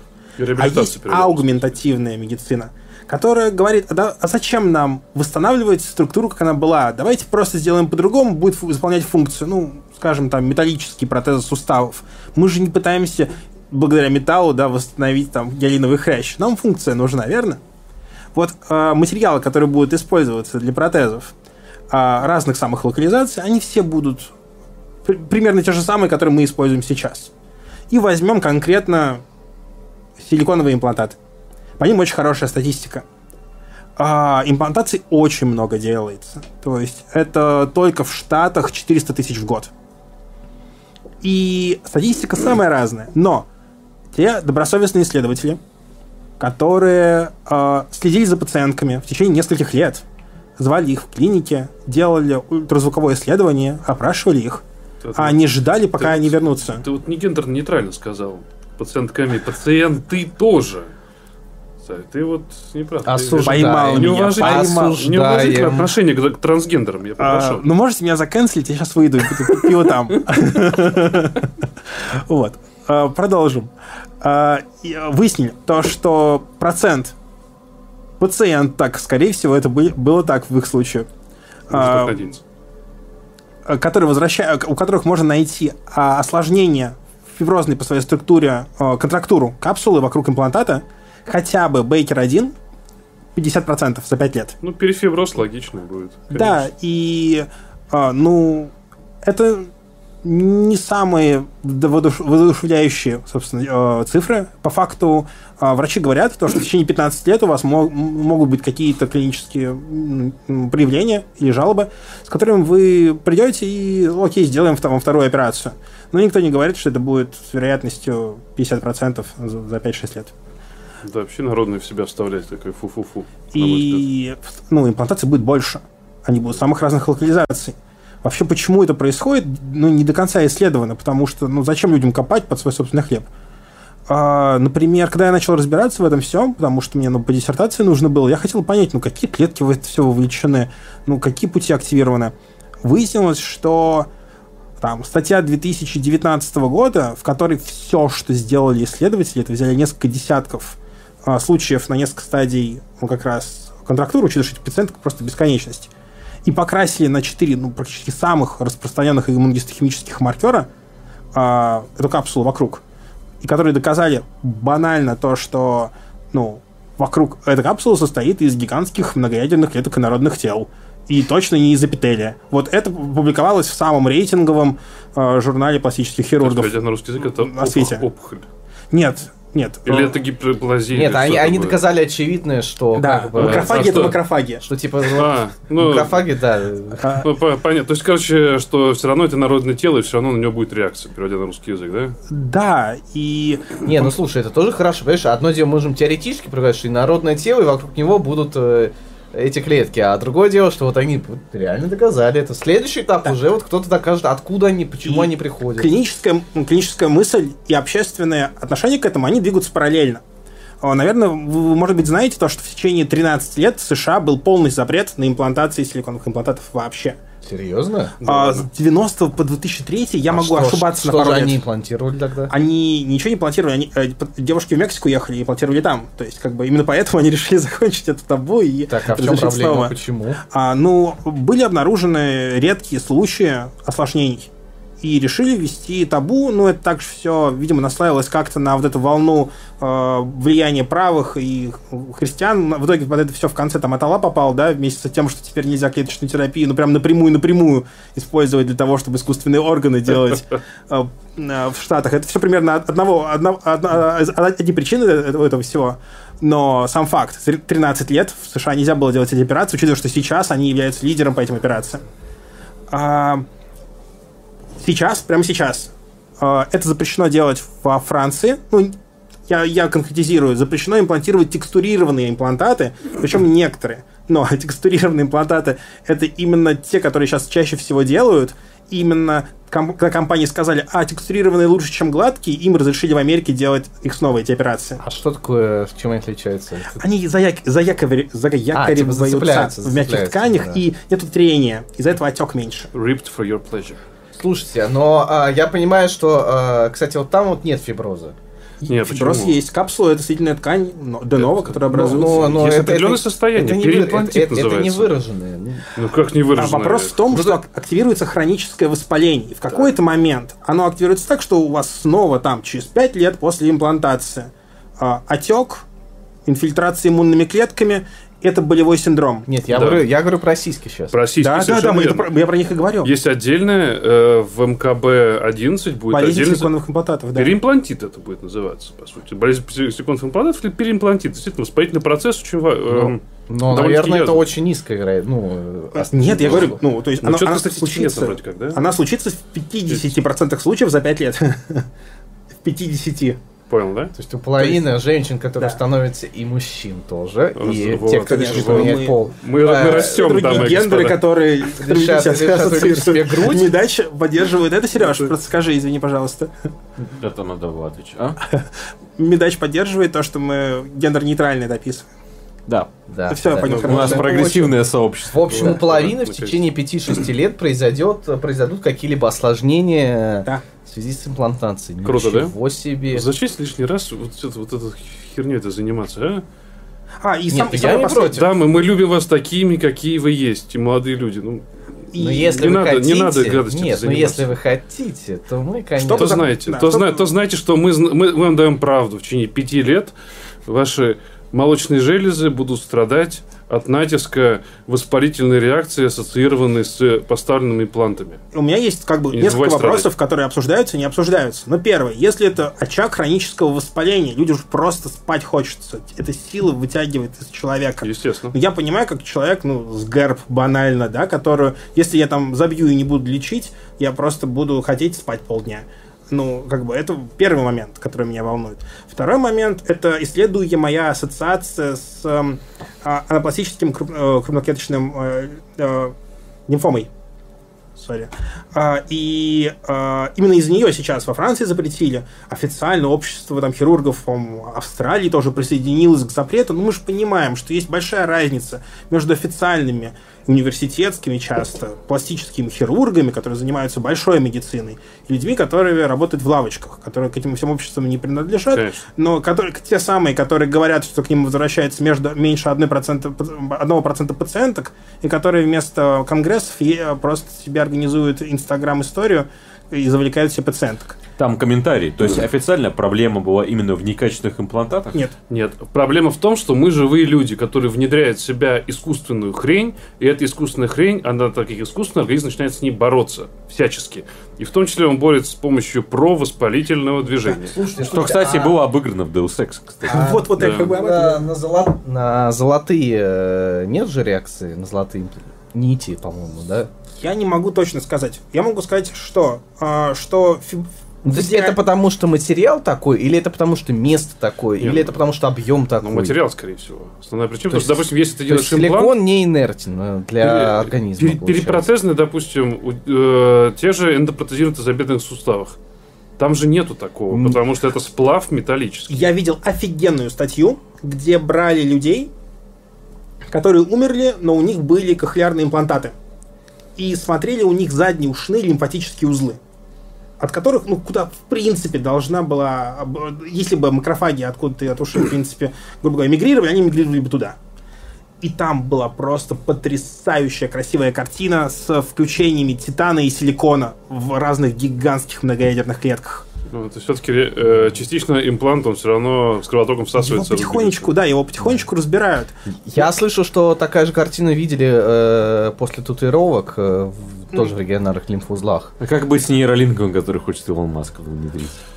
Слушай, ты знаешь, вот это такая тема, жалко, что Тео, Тео, э, у, него, у него там технические проблемы, не может, жалко, что он ушел, потому что, мне кажется, у него бы сейчас это, был, было бы свое мнение на этот счет. это хорошая тема, давайте быть реалистами, но опять же, вот мы возвращаемся к плюсы-минусы. Да. У них будут свои минусы. Реакция тела на эти импланты будут. Извините, мы в мозг вживляем это. Вот э, в Киберпанке клево там нейропси... это киберпсихоз был. Мгм. Вот как вариант. То есть он тут распадается забедренный суставе, он оказывается, извините, в лимфатических узлах за ушами, а тут у тебя в непосредственной близости головного верно. мозга. Да, как- как- как- это э, Ушные. как это? ушные, Да. ушные, извините, да, ушные. А тут у тебя в головном мозге этот имплант. Ну, будет на него реакция все равно. Конечно. Ну, Конечно, мы, будет. ну, мы недавно имплантировали полилактидные просто частицы в мозг крысам. Ну, вокруг них образуется новая соединенная ткань. Ну, естественно, инкап- инкапсуляция происходит. Конечно, Переведя на конечно. русский язык, просто инкапсуляция. Это все берется и помещается организмом в капсулу. Типа, это не мое вообще, нам это не нравится, пускай оно живет в этой Ну, капсуле. Основная идея, которую я хотел бы, чтобы люди услышали, то, что это не финальная история. То есть патологи скажут, ой, патологи, пластические хирурги скажут то, что инкапсуляция – это благоприятный исход имплантации народного тела. Ну, как, пат- по- как пат- пат- патоморфолог, Но как бы нет. Это живая история, она может активироваться. Вот в чем беда. И она, Естественно. Да. И сейчас, собственно, сходят с ума пластические хирурги во всем мире из-за того, что а какая же на самом деле частота развития вот как раз злокачественной лимфомы, которую я сказал. А, и никто не знает, потому что никому раньше в голову не приходило связывать эти случаи. А, ну, это регистрируются отдельно, и их набирают десятки сначала, потом сотни, потом видят, что есть связь с отдельными торговыми марками этих имплантатов, и их, их запрещают. Но конкретные пути того, как это происходит, ну, не знаю, н- То, что не исследовалось. То, что Я- не исследовалось нормально. Если нормально начнет исследоваться, мне кажется, там такой кипиш поднимется. Мам, не горюй. Я имплантировал а, полилактидные частицы, чтобы ускорить вот этот процесс формирования капсулы, чтобы не полгода она формировалась, а вот за, за два месяца. И э, я увидел то, что формирующиеся вокруг, опять же, многоядерные клетки народных тел, о которых довольно мало говорится часто, но их очень трудно пропустить в микроскоп, потому что они иногда размером там 200 микрометров образуют. Оби- объясни обычным людям, это типа, А, типа меня, который это- микроскоп не смотрит. это в 15 раз больше, чем какой-нибудь там фибробласт. Они не пройдут через сопло какого-нибудь каталогизатора, а, а- ацелсортера. Просто они не пройдут. Они слишком огромные. Это огромные э, структуры, стоящие по фа- после, образующиеся после слияния большого количества макрофагов. Ну, мы Основная знаем, цель что это которых... слияние, что это не симпласты. Ну, Симпласты, это, если что, э, по-моему, когда одна клетка делится, но не делится, но ядра у них, ну, или, или сейчас я, может, что-то путаю. я не уверен, как здесь точно их каталогизировать. Ну, неважно, хорошо, да. По факту, это по факту клетка, в которой может быть спокойно, ну, 100 ядер в, таком, в такой ситуации. Вот, и которая окружает инородное тело. И его очень трудно характеризовать, но когда мы пытались это сделать, и делали максимально условно. Мы попытались их покрасить на маркеры М1 и М2 макрофагов. Это вообще история из инвитро и из чашки Петри. Грубо говоря, на про резорптивный или провоспалительный М1 и профибротические М2. А, Выяснилось то, что, конечно же, они говорят этой аргиназой 1, они действительно профибротические, они реагируют на полилактид так, как они должны были реагировать. Добавляя в эти частицы антагонист, трансформирующий фактор роста бета-1, это такой вот медиатор, которым эти самые макрофаги сообщают окружающим клеткам, что здесь надо делать фиброз, инкапсулировать и все убирать. А, мы смогли изменить эту поляризацию, как нам кажется, с М2 на М1. Но как это исследовать лучше, непонятно. То есть, переводя на русский язык, вы взяли, поместили народное тело, это все с теми самыми мышами, я так понимаю, Ну, с кроликами, ну с да. кроликами. Поместили туда инородную частицу, стимулируя, чтобы вокруг нее быстрее образовалось это фиброзное Мгм. кольцо, капсула это. Потом взяли эту капсулу, посмотрели, из чего она по сути состоит. И выяснилось то, что это, по сути, вот эти макрофаги скучканные, которые говорят, чуваки, давайте это все дальше продолжать инкапсулировать еще больше, да? Правильно Да-да. понимаю, что просто, опять же, Конечно, на да. русский язык перевожу. Э, слушай, расскажи, пожалуйста, в естественной среде, э, не среде, как бы, в естественном течении э, некого имплантата, кто привлекает, какие медиаторы привлекают э, эти макрофаги в этот очаг?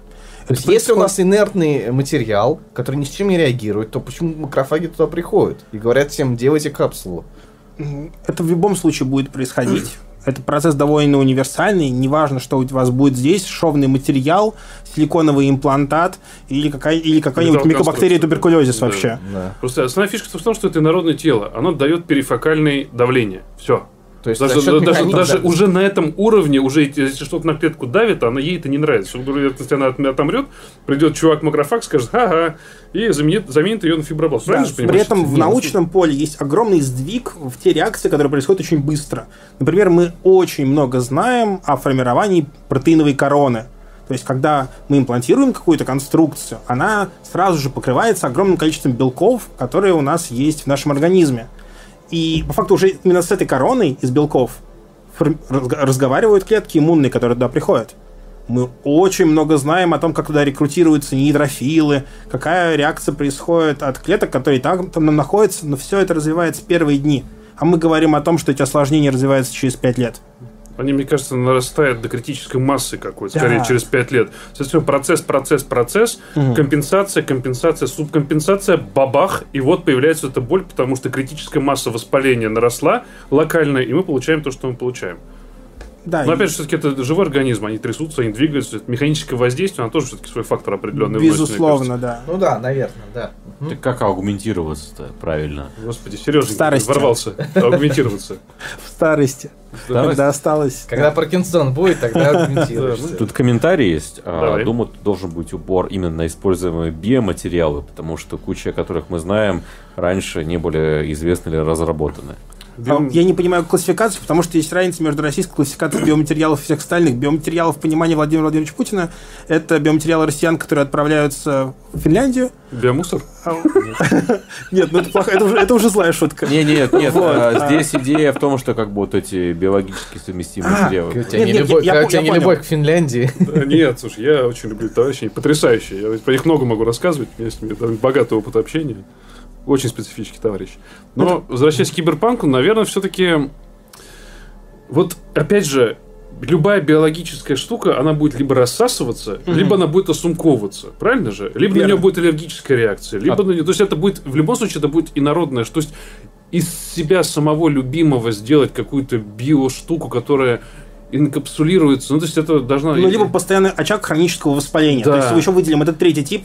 Он, как Да. бы, да. И полностью правдивый. Безусловно, поэтому все ткани инженерные конструкции, они, как правило, комбинированные.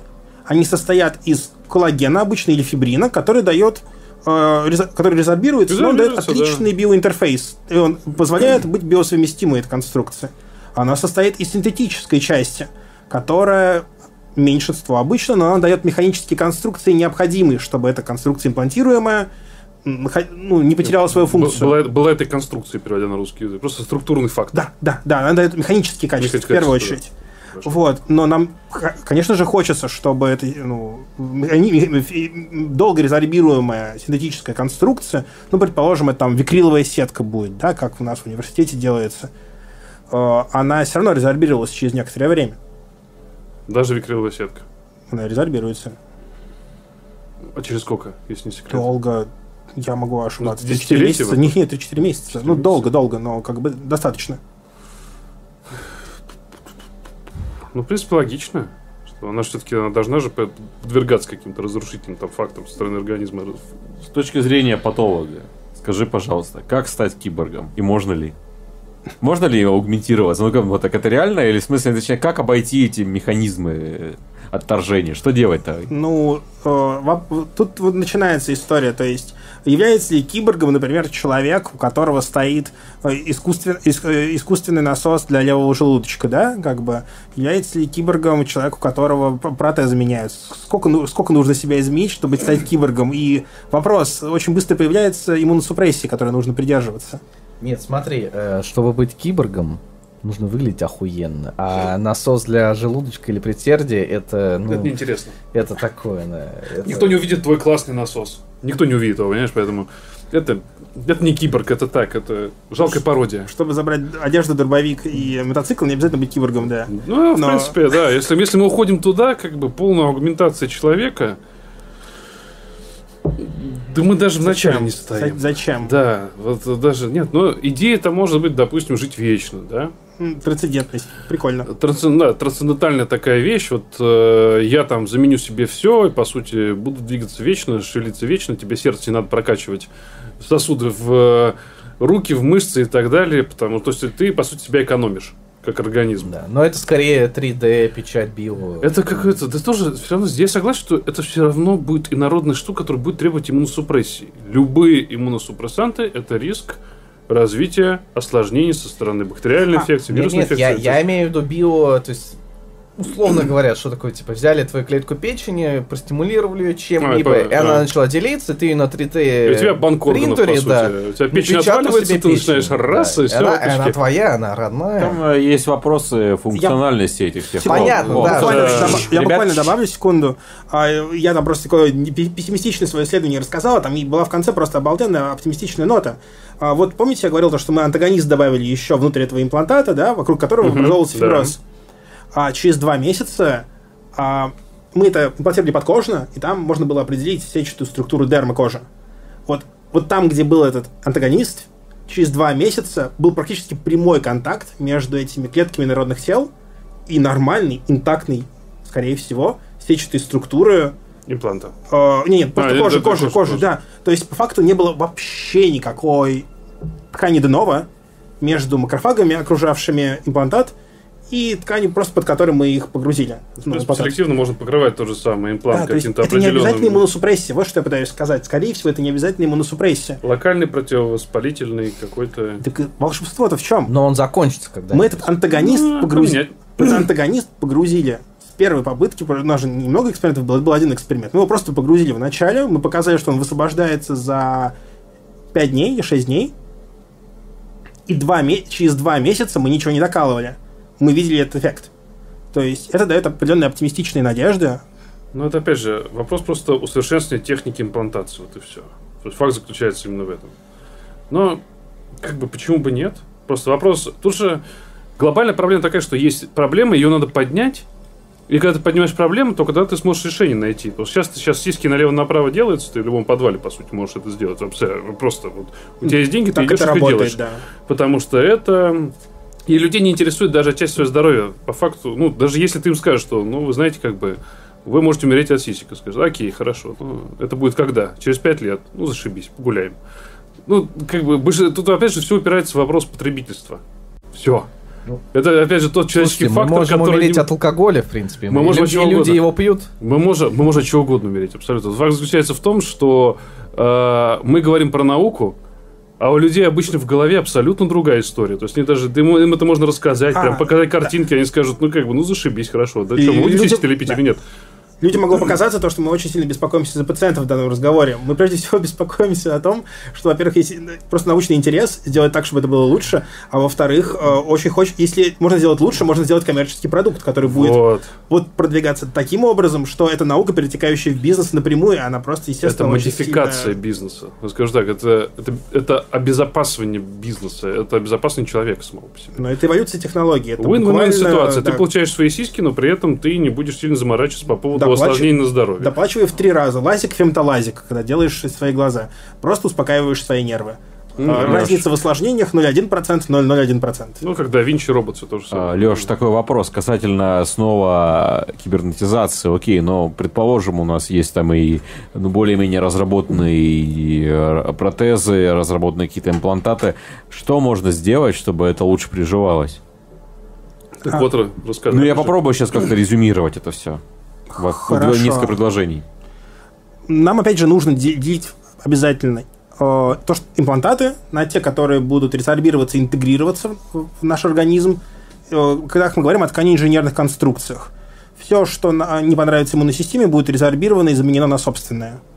И здесь никаких проблем нету. Э, Очень много делается для того, чтобы ткани инженерные конструкции когда-нибудь д- дошли для клинического применения в широком смысле. Обычно это ограничивается десятками пациентов для статьи в Lancet. И Да. все. Вот. э, Наука.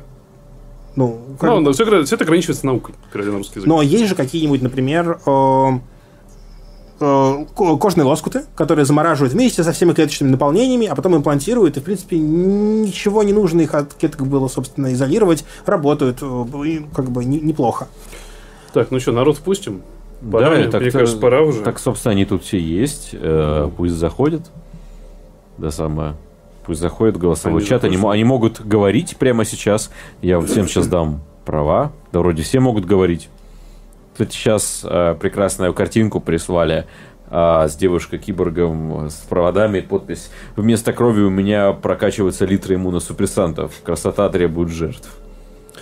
Ну да, глубокая идея. Ну, все то, о чем мы говорили. Мгм. В принципе, красота требует жертв, совершенно верно. Так, это, это выбор людей. Мы постоянно совершаем такие выборы. Нет ничего ужасного. Парадигма «не навреди» немножечко меняется в условиях, когда мы вредим себе каждый день, принимая эти решения. Э, мне кажется, парадигма смещается из «не навреди» в «старайся не быть мудаком». Как-то, ка- наверное, как-то так. Возможно, даже что-то там было такое, когда мы где-то Гиппократа давали. По-моему, что-то было. Вот что-то такое, Вот вот, не оно где-то спи проскакивало. с женой пациента. Что-то, что-то такое проскакивало. да. Я да. помню, я Возможно, помню, это что и было, это, точно. что это налет был, но, но это не точно. Так. Ну что, товарищи, давайте открывайте микрофоны свои, расчехляйте. а я пока как бы еще, ну, более-менее уже обсудили как бы очевидные такие вещи, как нейроимпланты и так далее. А, но я бы хотел еще одну тему поднять. А, это та самая цифровизация медицины. И здесь, э, если говорить о том, что может быть внедрено в ближайшее время и, в то, и быстро изменить как-то восприятие медицины и ее облегчить, так это оно и есть. Вот эти медицинские информационные системы, электронные карточки и прочее. Мы есть. сделаем отдельный эфир. Отдельно про это лучше. Отдельный эфир прям сделаем, потому что это очень крутая тема.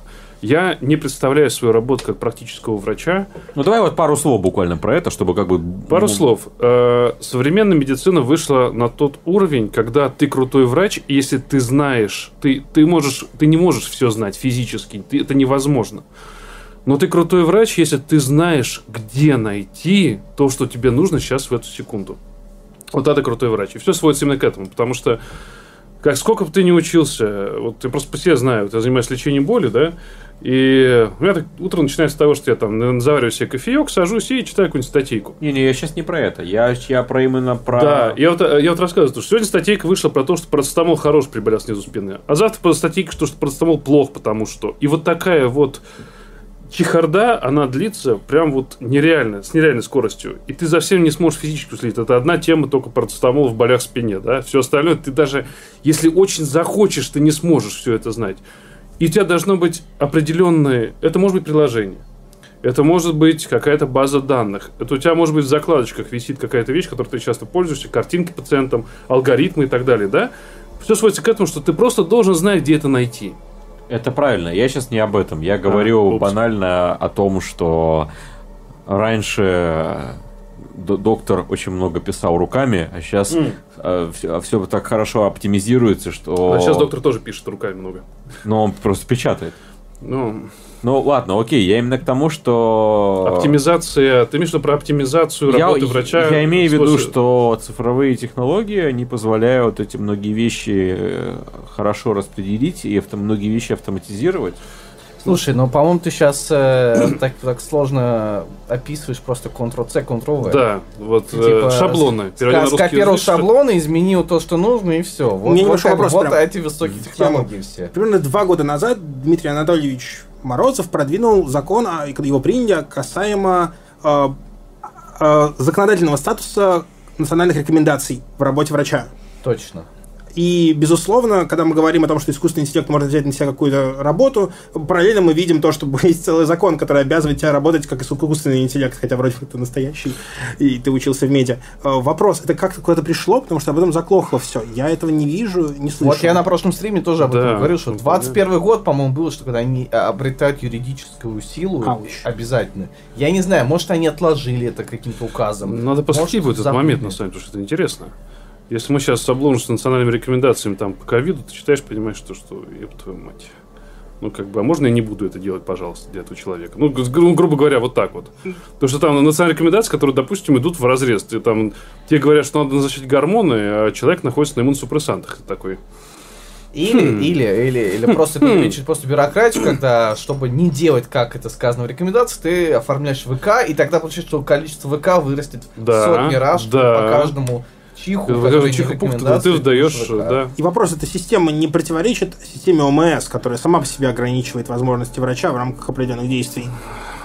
Знаешь, Система МС не ограничена. Она просто говорит, что типа, Я мы заплатим столько, а не важно, сколько ты там налечишь или на, исследуешь. Я давно вышел из системы ОМС, я прям А, с ней не м. работаю, потому что, ну, потому что слишком много божественного тоже плохо, я считаю.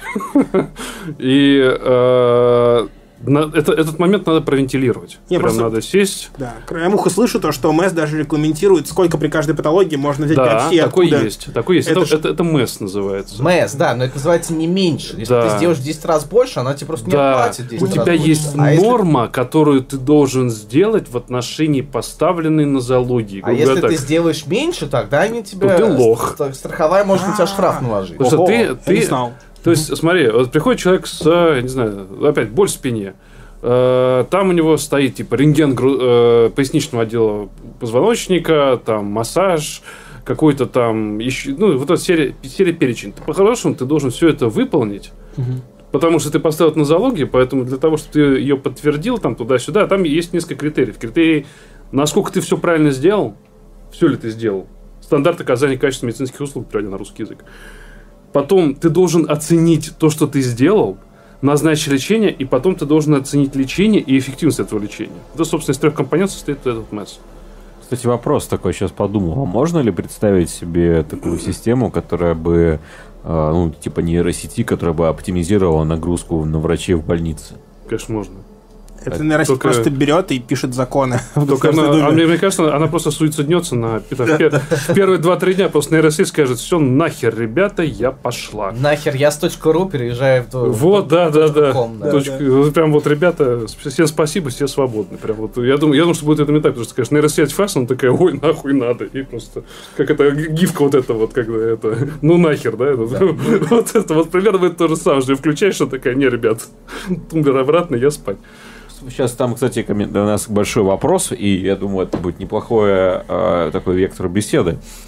А, товарищи, не биологические импланты и протезы, конечно, неплохо и угодно амнистии, но, как по мне, самое интересное биологическое протезирование, терапевтическое клонирование, генно-модифицированные органы.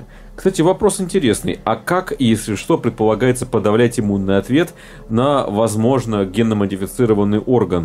Если генно-модифицированный, генная модификация будет связана с появлением новых маркеров на поверхности клеток, а, есть смысл забавный про имплантацию ГМ-тимуса, клетки которого экспрессировать бы а, те же э, те же маркеры, и таким образом осуществлялся бы отрицательный отбор и клеток, реагирующих на эти маркеры.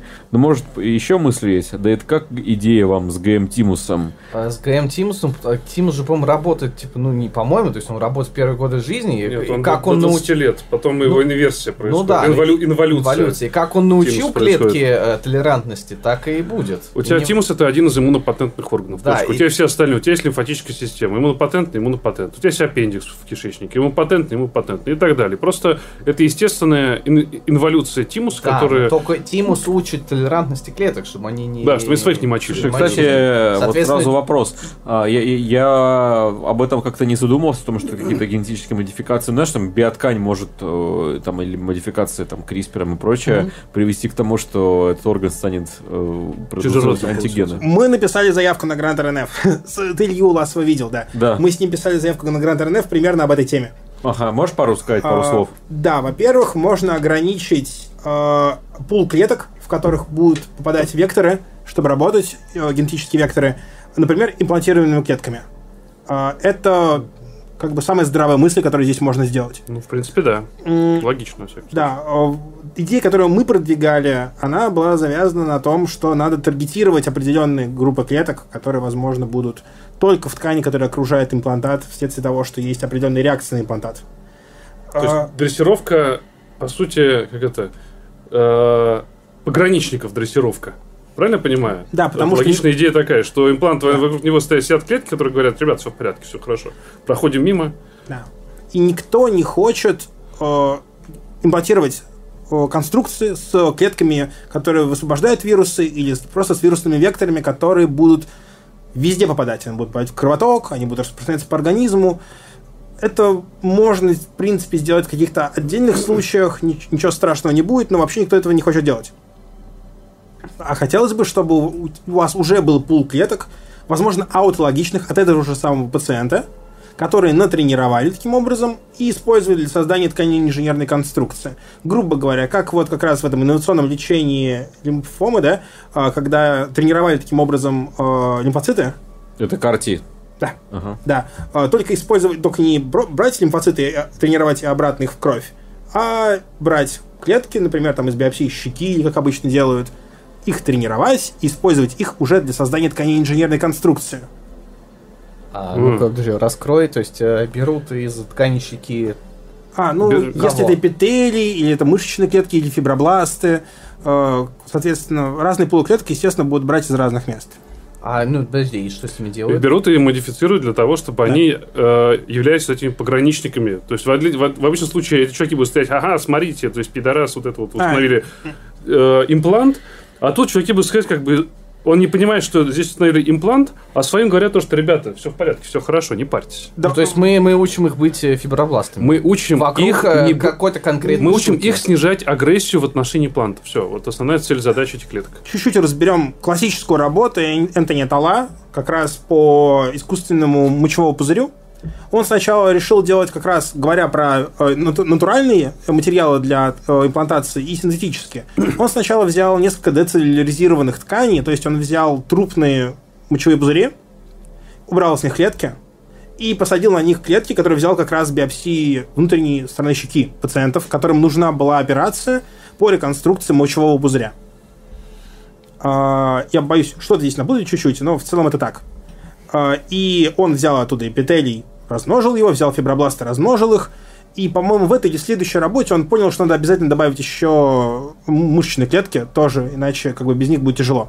И потому что они все должны друг с другом взаимодействовать. Ну, посло- послойно Да. получается. А, э, этого не, не совсем хватило, потому что даже в этом же самом первом исследовании, которое было опубликовано в Lancet, которое как раз взбудоражило э, американскую общественность, которая после этого запретила такие эксперименты на территории США, он, с- он сразу же пишет то, что столько-то пациентов были децеллюляризированные ткани, а столько-то было с тканями из шовного материала, которые они примерно сшили то же самое. Это синтетический абсолютно материал, на который они точно так же погрузили клетки. А, и результат был чуть-чуть м, результаты были хорошие, в принципе. Они были на самом деле революционные, для ну, как бы до сих пор. Есть А какой это год? 2000, 2006. Мгм. А, Энтони 16 Атала. лет, 15 лет, эм, нормально. Вот, и примерно. И э, можно сейчас в Ютубе найти потрясающий ролик Энтони Атала э, Wake Forest Institute э, и как раз реконстрактед э, мочевые пузыри, и ты увидишь как раз там подросток, который говорит о том, что он был практически инвалидом, а теперь он может играть в американский футбол. Потрясающе Очень, очень, выглядит. очень по-американски. очень круто выглядит. С флагом развивающимся, да? И орлом. Такого я не помню. Черт, надо. Ну, мне кажется, надо. О, скинули ссылку на исследование вот в этом а, Другой. Пинес. Да. Так, статья в Не Пинес хулигань. о CRISPR-Cas9, основанной терапи- тер- э, тарге- таргетированной генома. CRISPR-Cas9 э, ре- редактирование генома для исправления эп- эпидермио- э, эпидермиолиза булеза, это, это самый булезный эпидер- а, булезного эпидермиолиза, используя IPS, это индуцированный... Да. Круто, круто, какой-то декабрь Э, 19 Если года. что, у Чумного не дислексия, он просто перево- переводит как бы по ходу. Да, то есть как бы написано CRISPR-Cas9 based targeted genome editing for correction of recessive dystrophic epidermolysis Мы верим, мы bullosa, верим. да. Не выебывайся. Хватит. А, в общем, короче, нет, я, не буду в прямом эфире читать эту статью. Ну, А, но- ну, тем Ну, интересно. ну, я вижу, как бы, что вот да, получилось использовать это все. Мне кажется, человечество немножко не готово для этого. Понимаешь, что меня напряг- напрягает? по Похуй на человечество, слушай. Я согласен, понимаешь, я тоже срать хотел. Нет, но- человечество может быть не готово, но конкретно Но человеческий организм может быть не готов. китайское правительство готово вовсю, судя по, по исследованиям, которые туда э, идут. Им вообще насрать. Слушай, китайцы... Я на ковиде реально, вот я просто я закрыл для себя. э, Я сейчас я уже начинаю четко различать, вот что я читаю, э, у меня просто по лечению боли э, есть тема интервенционных методов. Я предлагаю действительно- сейчас там да. заткнуться, потому что мы потом просто не попадем Да. туда на конференцию. Да, да, да. Потом, после, после эфира скажу. Это прям, я- Туда, туда, это куда? Я по статьям понимаю, это написал кореец или китаец, короче. Прям, читаю, прям смотрю методологию, ага, все понятно. Я все понял. Мне знаешь, что по поводу CRISPR, конечно, это великолепная тема. Мне единственное, что меня напрягает, это потенциальная возможность попасть в онкологию из-за CRISPR. Так это всегда, по-моему. это, да, по-моему, всегда да. Был, был, есть и будет. Но, Но, опять же, просто, ну, ну, патент, я так понимаю, это типа он, он лучше всего. в- Ну, просто плане. понимаешь, когда ты видишь вот эту сложную интегративную схему сигналинга, там что-то подкрутить, это слишком грубо, мне кажется. Давай еще вопрос. Или Там особо ничего нет. Да что-то пишут, пишут так, а, так, хахах, мне просто а, понравилась статья, CRISPR очень интересная тема, столько возможностей. Так, Да. да, господа, пишите вопросы, Рекламная комментарии в этом, э, в Дискорде, комментарии в чате на Ютубе, мы на все обязательно Может, отвечаем. Может, мы пустим кого-нибудь? И мы, кстати, да, всех готовы пустить-то, все, всем можно Давайте разговаривать. посидим, потрещим, Кстати, ребят. да, да, заходите на Discord, э, спрашивайте, предлагайте. Ребят, э, все, кто в голосовом чате, сейчас, можете заходить сейчас. Слушайте, а у тебя, у тебя уже бутылочка колы вот э, недопитая, да? Это не мое. Где? Ну вот это вот. Нет, нет, вот. Это Хугарден. А, Это бутылка. Ваша бутылка колы Хугарс. слушай, я сейчас пытался это но- законспирировать, законспирировать это, а ты... я в метро, но слушаю с удовольствием. Она все. Ну ладно, ладно, Сейчас, ладно. сейчас, сейчас. Кто Да Хугарден, там. Хугарден. записаю. Скоро буду дома. Так, ну ладно, сейчас остальных. Э, Господа, у вас у всех есть право поговорить, каждый может издать звук, э, поэтому мы можем пустить. Да, ребят, давайте, задавайте ваши ответы. Да, у вас, кстати, была полна коробочка в Дискорде, я видел. Да, да. все, почему все молчат? Да. Не стесняйтесь, мальчики, девочки. Мы, конечно, про сиськи сегодня болтаем всю дорогу. Чумной начинает уже мимасы смотреть какие-то. Не-не-не, это там это, а, там так. э, Мима- Мимасы кому за 18. там, Не-не-не, ну там это, да. да. Развлечения уровня суббота-воскресенье. Так, так, так. Сейчас я еще заброшу. Это не у меня. Подожди, сейчас, сейчас, сейчас, так, так, звук пошел. Звук пошел, а... Ну, очень тихо. Так, повтори, пожалуйста, еще раз, я сделаю громче. Вы вопрос понимаете только с кибернетикой связано? Нет. Мы понимаем сейчас все. У нас это, в принципе, открытая, открытая тема. Просто такая непроверенная информация, конечно же, Сейчас, сейчас, секунду, стой. Она почему-то стала выводить через мой ноут. Одну секунду, сейчас. А, щас. Слышно просто, но очень тихо. Это Мы- нет, это я понял почему. А, потому что, типа, я с другого приложения зашел. А ну-ка, сейчас, если здесь я буду в Дискорде. А, так, а попробуй здесь. Вообще не слышно. Сейчас вот так вот. А, сейчас? давай, попробуй сейчас. пробую. Да-да, отлично. Успех? Да, я сейчас выхожу из метро, так что извиняюсь за звуки какие-то. Не-не, сейчас все, все, все, интересно. хорошо. Сейчас да. слышно норм, да. Да. Давай, А, рассказывай. это- слышала это очень много и обсуждала со своим профессором генетической инженерии. Давала ему вопрос по этому поводу. Были какие-то, э, как сказать, донесения о том, то, что люди, э, которые курят э, продолжительное время, и у которых изначальная доза, которую они получили короны, да, была небольшая, им они легче перевод, э, переносят ее, чем э, Слушай, да, это проскакивало, это те же самые наши узкоглазые братья все это продвигали.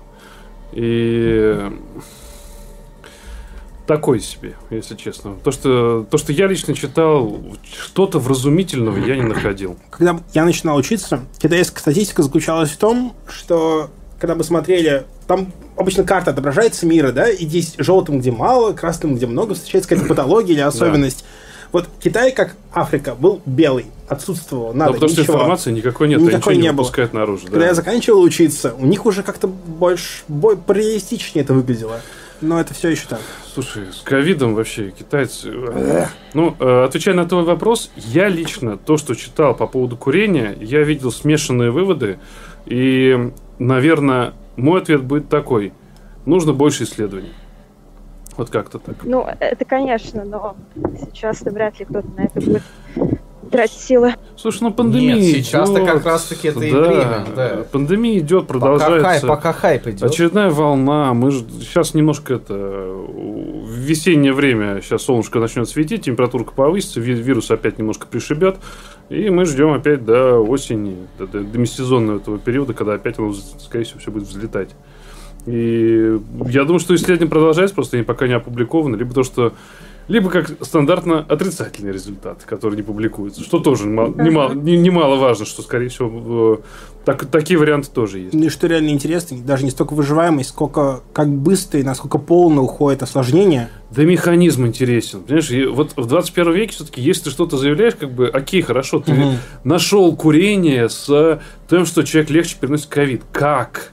Почему? Слушайте, ну Вот как это? Это всегда можно придумать. э, Вот это вся фишка. Шутка такая. Советская подфизиология объяснит все, что угодно. Вот, вот это вся фишка, то, что придумать Раз, можно все, что угодно. Привет, привет. О, пришли народ, народ подключился. Ну, значит, Придумать можно все, что угодно. Ты то, что придумал, докажи, покажи. То, что вот придумать в Советском Союзе вот этого очень много было, что придумали, ты читаешь, вы, знаешь, как это, э, у Джорджа Карлина есть э, три типа людей, знаете, нет? Что есть, А, да, е- да. есть тупые, просто тупые, есть люди, которые полны говна, и есть, которые совмещают. Вот в, советском, в советскую э, книжку ты читаешь какую-нибудь там, по той же, по любому абсолютно, на самом деле, дисциплине, ты читаешь, вот написано вроде зрело, а потом понимаешь, а, полны говна, потому что вот здесь вот, вот прям вот ты читаешь, понимаешь, что хрень какая-то написана. То есть она не приземлена, она где-то в воздухе болтается. И вот здесь то же самое. Это просто требует более четкого, конкретного понимания процесса, как это работает и почему это работает. Но опять же, это мое личное мнение. Может, я не прав. Могу поделиться небольшой информацией. Всем добрый вечер. Привет. Вот, по этой моей теме, получается, я работаю в детской больнице ординатором детской хирургии, и так получилось, что у нас любимой темой разговора в курилке было то, что э, все врачи, кто у нас работали в красной зоне, и кто заразились ковидом, они не курили. А Совпадение? кто курили, как бы, да, но опять же, как я считаю, что это просто как выдавать желаемое за действительное. Спонсор исследования Филипп деле, Моррис.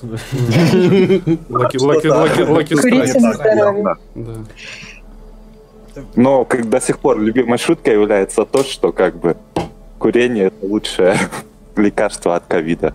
Ну да. У тебя не будет ковида, Ну, У тебя будет рак легких? Через 20 лет. ротовой полости, на самом деле, больше с курением Да? Да?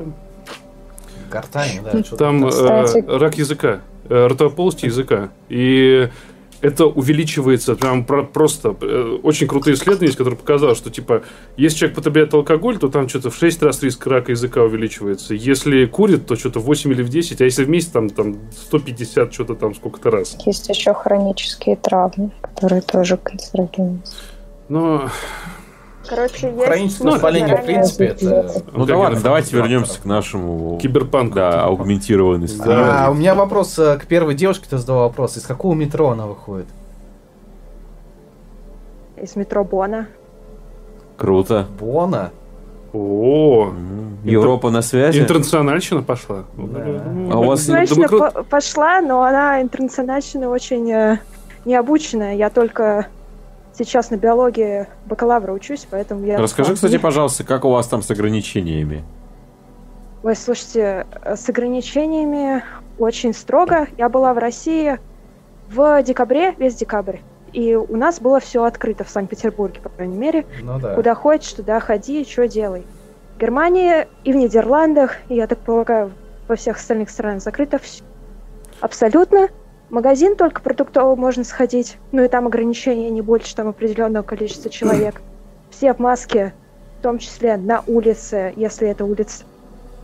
То есть э, расскажи, что оживленная. ты сейчас в маске? В данный момент, да. Ну, Сейчас я домой зашла, я могу снять.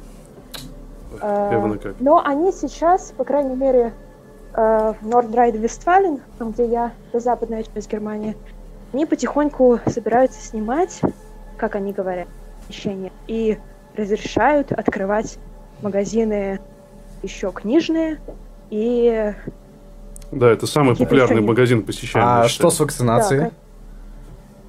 Да, с вакцинацией... С вакцинацией они к нам помог- летают. да, Серьезно? все Я слышал, старенькие, У нас, все старенькие вроде бы уже привиты. Но ну, все очень медленно. у нас очень, ну как, э, есть же отдельные заказы ввоза. Именно немцев они прилетают за спутником. Прям э, корпорации А можно. Наболевший вопрос. Да. Сегодня возник спор как раз по поводу спутника Ви. Вот европеец, мне человек, который живет в Германии, очень сильно пытался доказать, что спутник Ви настолько недостойное внимания вакцина, что даже об этом Это стыдно говорить. Ну, ну да, скинем И ссылочку с говорил о каких-то... Ну, я знаю, что Ну и в всё, как бы. вышла статья, но вот... Вот никакой. можешь ему скинуть просто Я, и на этом просто поставить спросить точку. хотела, есть э, ли какие-то действительно клинические исследования сравнений вакцин, а, кроме Ланцета, той же AstraZeneca или Pfizer?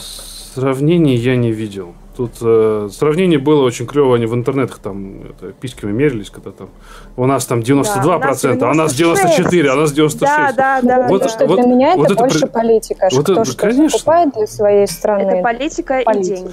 Но всегда. никто не сможет. э, ты влажный с мягким будешь сравнивать. Понимаешь? Потому что там они свое меряют, мы будем свое мерить. Естественно, мы, Россия, впереди всем. И т.д. Ну, то есть это на данный момент, мне кажется, мы даже не знаем, насколько реально эффективна эта вакцина, потому что она фаст-треком вышла в производство и при- прививку населения. То есть мы не знаем реально, что это такое. Прям вот надо честно сказать. Ну, Но понятно. те исследования, которые сделали, показали, что она эффективна. У нас ничего, кроме этих исследований, нет, правда? Ну и Скоро всё. еще Гамалея Ну, выпускают. слушай, они сейчас попрут, сейчас каждый прям вот Все- каждый все каждый подвал согласны. начнет ширять, прям по серьезно. Ну, так это и есть киберпанк. там. Да, каждый- я аугментировался, Чипировался, чипировался в подвале, да. Контекста не хватает. Нас здесь четверо. Кто вакцинировался? Я, не- я вакцинировался. Я переболела, я не Я не вакцинировался. Я не тоже. вакцинировался. Антитела 15 зашкаливают. раз, Я не 15 болела. раз выросли антитела. Я увидел мне, заявление Грузии о том, что они пускают без каких-либо последствий. Я вот в этот же день пошел и вакцинировался. Верно как. Блин, я тоже хочу в Грузию в мае. Ты теперь чипирован рептилоидом. Но на самом деле еще Билл Гейтс знает тебя. Чипинын. Австралия буквально вчера заявила о том, что они будут делать паспорта с вакцинациями, поэтому как бы у них там свои проблемы. Вот я тоже для, чтобы была сегрегация на Да, вот, ну, э, вакцинированных и невакцинированных. Аборигены высшая отказываются вакцинироваться. Ты просто себе число зверя ведешь. Вот всё, это. как, как Неважно, я Кибер- буду- Киберпанк, которого мы заслужили, вот То есть, это вот. А у вас есть сертификат вакцинации? Да, я сертифицирован. И все такое. Показываешь, показываешь свой QR-код, типа, вот, пожалуйста, в ресторане садитесь, самое лучшее место. В самолете, пожалуйста, все. А ты не вакцинировался? Ну, Ну, там это, стой в очереди грязная. По месту чёрная. параши, да, и все, да. это все заканчивается. Нет, я пришел в поликлинику в первый раз лет за 10, наверное. Я увидел такое количество пожилых людей, которых я в метро не видел. Меня это напугало очень страшно. Ты боишься Ты давно в пожилых Боишься пожилых людей, да? Они там всегда. А Потом пришли люди, которые реально пытались чуть ли не в драку лезли за то, что они пришли вот по талончику в свое время. Э, В общем, короче, Короче, киберпанк. университет это, это сам себе ДМС, поэтому... Киберпанк, информатизация и пиздил за талончики. Да, да, да. Отлично. Между прочим, очереди остались, просто они теперь электронные. Ну да. Мы- Будущее ну, наступило, вот старик. оно, да. Вот это, киберпанк по-русски. Если очередь, то она электронная. Ясно. Мне сказали приходить в любое время. Я попал. Сидел, попкорн точил, пока там люди махались. Я ну, Там бабка клюкой там мочила всех. Киберпанк по-кыргызски, если хотите. Давай. Я родом из Кыргызстана, получается. Вот. И у нас сейчас во многих больницах происходит цифровизация. И начинается она, естественно, с того, что пробуют э, перевести все истории болезней в цифровую форму. Да, Вот. это- И, соответственно, чтобы Спасибо. каждый врач имел либо планшет, либо заходил с телефона и там полностью смотрел анализы, выдавал назначения. Ну, это же хорошо, это же Но правильно. зачем-то бумажные истории открывают. Там просто обложка и фамилия, имя больного. И все кончается тем, что я на дежурстве э, прихожу к больному, э, прошу дать мне историю, и мне приносят абсолютно чистый лист А4. Соответственно, без пароля врача я зайти не могу в электронную версию. Мне приходится либо звонить врачу, либо выбивать у пациента и бегать по отделениям, искать какую-то информацию о больном. Вот Ну, это... это починит, это починит. Я думаю, что это, это переходный период, действительно. И может быть реально хуже. Они могут оцифровывать все это в формате дежавю. Это прям... Прям, прям- прям прям, прям под печень с Прям прокрутом. как ж- железом по стеклу прям. То есть это смешно, потому что реально, да? Просто жесть. Ну да, вот что там обсуждаем нейроимпланты. Вот реально история болезни дежавю, вот он цифровизация. Да, такое. Я прям вам это сейчас по электронику туда запущу, и все почитаете. Вот это киберпанк в Кыргызстане. Ну, слушай, Особенности ну, при- при- национальные. принять, понять, простить, мне кажется. Нет, ну Ну, первые шаги, как бы. Да, это нормально. Вы Вот, бы знали, как 1С работает здесь, это просто тоже... То есть, когда анализы доходят до общей системы там за 4 дня, просто, ну, в общем... Ну, там объем информации колоссальный. Нет, вы Ну, бы знали, что понимаешь, 1С работает, э, пишется на русском языке. Я вообще был удивлен это, что вот это есть язык программирования, который на русском, а не на английском. Да, он есть. И я такой, что? Кого? Да. Зачем? Мы еще учились ему даже в школе, там был на информатике. Серьезно, то есть не вместо if Да. там и там если. Да, да. Это, это это жопа полная. Ну, тем, нет, почему? Ну, язык программирования есть и есть. Нет, есть и есть, но как бы это как... э, давайте дальше что? На, И Ленин такой молодой, юный октябрь на впереди. татарском п- программировать? Нет, ну, в Кыргыз... Импортозамещение. как Нет, бы... ничего не имею против татарского, но просто каждый сейчас будет изобретать свой велосипед, типа, а давайте вот Ну, на с нашем инополисом я не удивлюсь, что есть татарский язык программирования. Во-первых, ты, ник- э, во-первых, ты никого не остановишь. Начни с этого. Опять же, понять, принять, простить. А во-вторых, ну, как бы, ну, хочет человек печатать, пускай себе Так тут печатает. не человек, тут как бы целая компания, которая на этом... Правда, я слышу, что она очень э, легко и просто интегрируется как бы с остальными, ну, с нормальными, не с нормальными, как бы с С, англоязычными. с нормальной. Вот, ну, ты, вот, ты Э, не уважаешь отечественный продукт. Ай-яй, а-та-та. Типа, они это сделали, что это не как за забором стоит эта программа. Ну, елки-палки, ну... Так, ребят, давайте еще кто-нибудь подключайтесь. Да. Может, какие-то вопросы появились, потому что... Да, там есть там типа вопрос. Дорев написал, в Ага. общем. Да, следующий всё. вопрос. А если генная модификация связана с секрецией какой-то молекулы в кровь? Там уже барьеры из клеток вроде как не... Там уже барьером из клеток вроде как не обойдешься. А с другой, без этого секрета, допустим, пациент помрет. И получается палка в двух концах. Способы решения какие-то предполагаются? Не очень понятный вопрос. Я не понял. э, тоже. я понимаю, что вопрос про гемофилию, короче говоря. Ну, типа, первое, что будет решать генетическая терапия, очевидно. Но я не понял вопроса. А я, а я почему подумал про Там уже барьером из клеток, ну типа вот этими Может, пере- э, вот эти э, перепрограммированными лимфоцитами, которые там сидят э, рядом с... А, то есть будут, они, будут ли они выделять какие-то патологические белки Ну да, если это тем, в что они кровь. генмодифицированы? Я правильно понял Ну, вопрос? ну, именно и в кровь выходит. Насколько это мог- могут, может быть проблема из-за этого? Я не знаю. Я тоже не знаю. Сейчас- ну, как бы, и когда есть векторы, есть то, на что они направлены. В принципе, а есть ориентация на определенные типы клеток, в которые они могут попасть и в которые они не могут попасть. Только белки это они таргетные. Ну, да. Как бы. И я не совсем понял. Я, я, я тоже, я тоже не понял вопрос. Может, Сейчас он, он продолжает писать. Может, да. перефразируй Пере- как-нибудь, Перефразируй, потому что- пожалуйста. ага. Так. Немножко странновато.